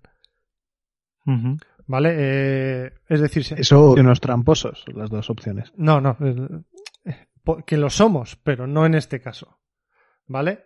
Es simplemente para aclararlo. Hay, cuando hay una carta que te superpone la regla de los iconitos, tiene, tiene preferencia como, como otras cartas que se saltan reglas que vienen en el libro de reglas. Tiene preferencia la carta, pues en este caso igual. Aunque el libro de reglas te diga que solo puedes entrar en lugares que coincidan los iconitos, como hay una carta que te dice que puedes entrar aunque no coincidan, tiene prevalencia la carta. Ujú. Eh, ¿Bien? ¿Todo? ¿Ibas a decir algo, Alfred? No, no, no, no. ¿No? Correcto todo. Vale. Vamos con ahora las preguntas del Discord de nuestros patronos. Y nos pregunta Negoink. ¿La habilidad de Ichtaka de acción y negociar se puede realizar aunque Ichtaka esté evitada? Efectivamente. Aunque Ichtaka esté evitada, puedes hacer su acción de negociar. De hecho, es mejor hacerlo porque si fallas la negociación te pega. Claro, esto pasa con todos los bueno, investigadores, con todos los apoyos aliados de historia o apoyos aliados de un escenario que tengan acciones de negociar o hacer una acción sobre ellos. Aunque estén evitados, puedes seguir haciendo esa misma acción porque siguen estando en el lugar eh, en el que tú te encuentras.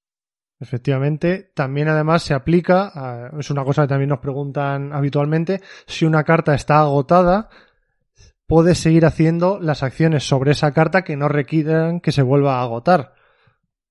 ¿Vale? Es simplemente eso. Tú, aunque agotes, yo que sé, eh, un doctor Milan Christopher, puedes seguir recibiendo su más uno. eh, este tipo de cosas. Aunque una carta esté agotada, la puedes seguir utilizando. No, no lo excluye. Nos dice Gadio. A ver, una duda que nos surgió a Friquillo y a mí jugando Carcosa el primer escenario. En un determinado momento pasa una cosa, no voy a hacer spoiler, que tienes que, eh, para salir de los lugares tienes que hacer una tirada de pies de dificultad 2. Y si la fallas tienes que cancelar el movimiento. Eh, esto quiere decir, nos pregunta que si el hecho de fallar esa probabilidad al cancelar el movimiento si genera ataque de oportunidad. Mm, Pues eh, Gadio tengo que decirte lamentablemente que sí, sí genera ataque de oportunidad. De hecho, tú cuando decides hacer una acción que no es negociar, desistir, atacar o evitar, recibes un ataque de oportunidad cuando decides hacer la acción antes de que se resuelva. Es decir, si tú decides hacer una acción y te matan, no acabas de hacer esa acción. Por lo tanto, aunque la, la resolución sea negativa y tengas que cancelar la acción de movimiento, en este caso concreto que explicas, recibirías el punto de daño o el ataque de oportunidad del enemigo con el que estuvieras enfrentado. Claro. El hecho de que cancele eh, a posteriori la acción no implica que no la hayas intentado hacer y recibas el ataque de oportunidad. Luego nos dice Negoink, otra vez, porque es un preguntón. ¿Cuál es el orden para resolver una carta de traición si saco ficha de arcano con Calvin Wright en una prueba de cabeza? Por ejemplo, es decir, me sale una carta de haz una prueba de 3 de cabeza. Tengo uno de horror que me toca, que me otorga uno de cabeza y voy con un menos 2. Me sale el arcano, que me da más 0 y me pone un punto de horror o de daño o me lo quita. Si decido ponerme el punto de horror, ¿modifica el resultado de la prueba? Sí. Se resuelve completamente el eh, efecto del símbolo que saques antes de decidir el éxito o el fracaso de la prueba. Así que sí, si te pones un punto de horror, sumarías un punto a tu valor para la prueba de habilidad. Ujú. Ahí el modificador, guapo ese. Jesús Fernández nos pregunta, buenos días, me ha surgido una duda. Si un evento dice combatir, para este combate añade tu valor de cabeza, cuando realizo la prueba de habilidad puedo añadir iconos tanto de puño como de cabeza o solo puedo añadir iconos de puño. Eh, solo puedes añadir iconos de puño, ¿vale? Es una prueba de combate para el que añades tu valor de cabeza. ¿Vale? Una vez, y, y tampoco tengo lo que tengo dudas, pero no tengo muchas, es si antes de completar el efecto de añadir tu valor de cabeza, puedes subirte la cabeza. Yo creo que no, porque no puedes. eh, eh, la ventana de activación libre creo que se activa después de que completes el texto de, de activación de la habilidad de combatir. Entonces, no, solo podrías echar puños. ¿Estamos Sí, todos de me acuerdo? pareció- me, me pasó algo parecido ayer con la carta de de los de los ganzúas a la que me eché una prueba de habilidad eh, eh, la zapatilla para echarme bueno, destreza manual para echarme un más 3 y claro, estaba contando con que se suma el valor de, de zapatillas al de libro para la prueba de habilidad. pero no al revés. Por lo tanto, no pude echar la destreza manual porque lo que tendría que haberme echado, por ejemplo, sería una deducción o una percepción de haberlo tenido que da eh, iconos del libro. Como hablamos antes de armas, con el tema del hierro oxidado, pues si haces el, el fatality, te suma tu valor de eh, cabeza, pero luego para añadir únicamente en ese ataque tendrás que seguir utilizando solo los puños. Vale, pues eh, esto lo tenemos todos claro. Nos pregunta Neko Trejo. Duda. Una corta que te dice bla bla bla bla, descarta tus tres primeras cartas. Esas tres cartas las pierdo y si sale una debilidad, está descartada y la pierdo también o la debilidad sí se juega. No. Si una carta te dice que descartes tus tres primeras cartas y no tienes elección, todo lo que descartes se va a la pila de descartes y si es una debilidad se descarta también no tienes que robarla, a no ser que diga si, vas a descartar una debilidad, róbala. En ese caso no, te la quedarías. Pero si descartas involuntariamente, como hay muchas cartas en el en la campaña del legado de Dunwich, en ese caso las cartas se descartarían y como no lo has elegido tú, se descartaría también la debilidad. Y qué gustito da cuando pasa eso, ¿eh? Hombre, hombre, gloria bendita.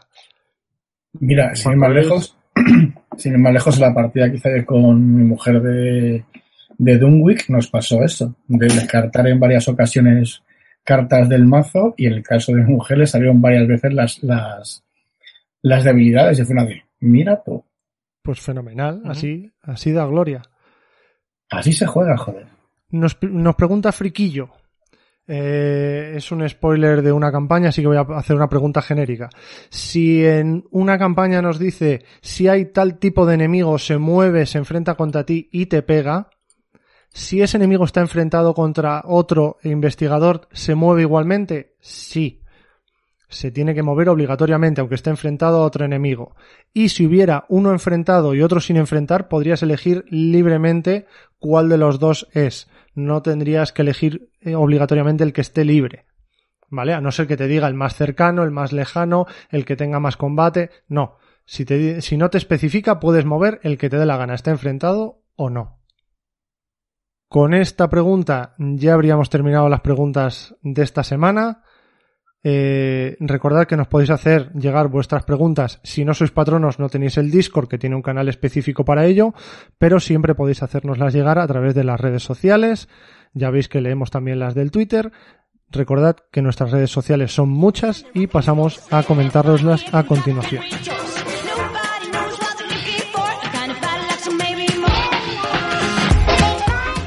contacta con nosotros en la red. Entra en nuestra web archivosarcam.com y accede a nuestro Twitter, Facebook, YouTube, Telegram y correo electrónico. Pregúntanos lo que no sepas y te contestaremos lo que no esperas.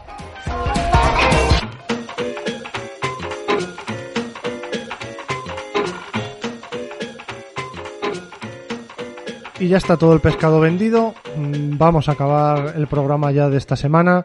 Muchísimas gracias Diego, muchísimas gracias Jota, muchísimas gracias Alfred. Sé que haceros madrugar un domingo a las nueve y media de la mañana no es ni medio humano y más estando en confinamiento, pero aquí habéis estado los tres. Muchísimas gracias.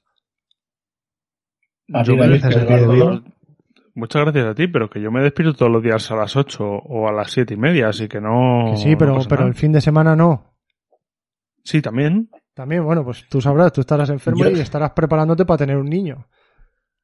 Yo te lo agradezco también a, eh, a ti, David, pero yo me levanto todos los días a las once y pico de la mañana, sea entre semana o sea fin de semana. Claro, igual que yo, ahora mismo, igual.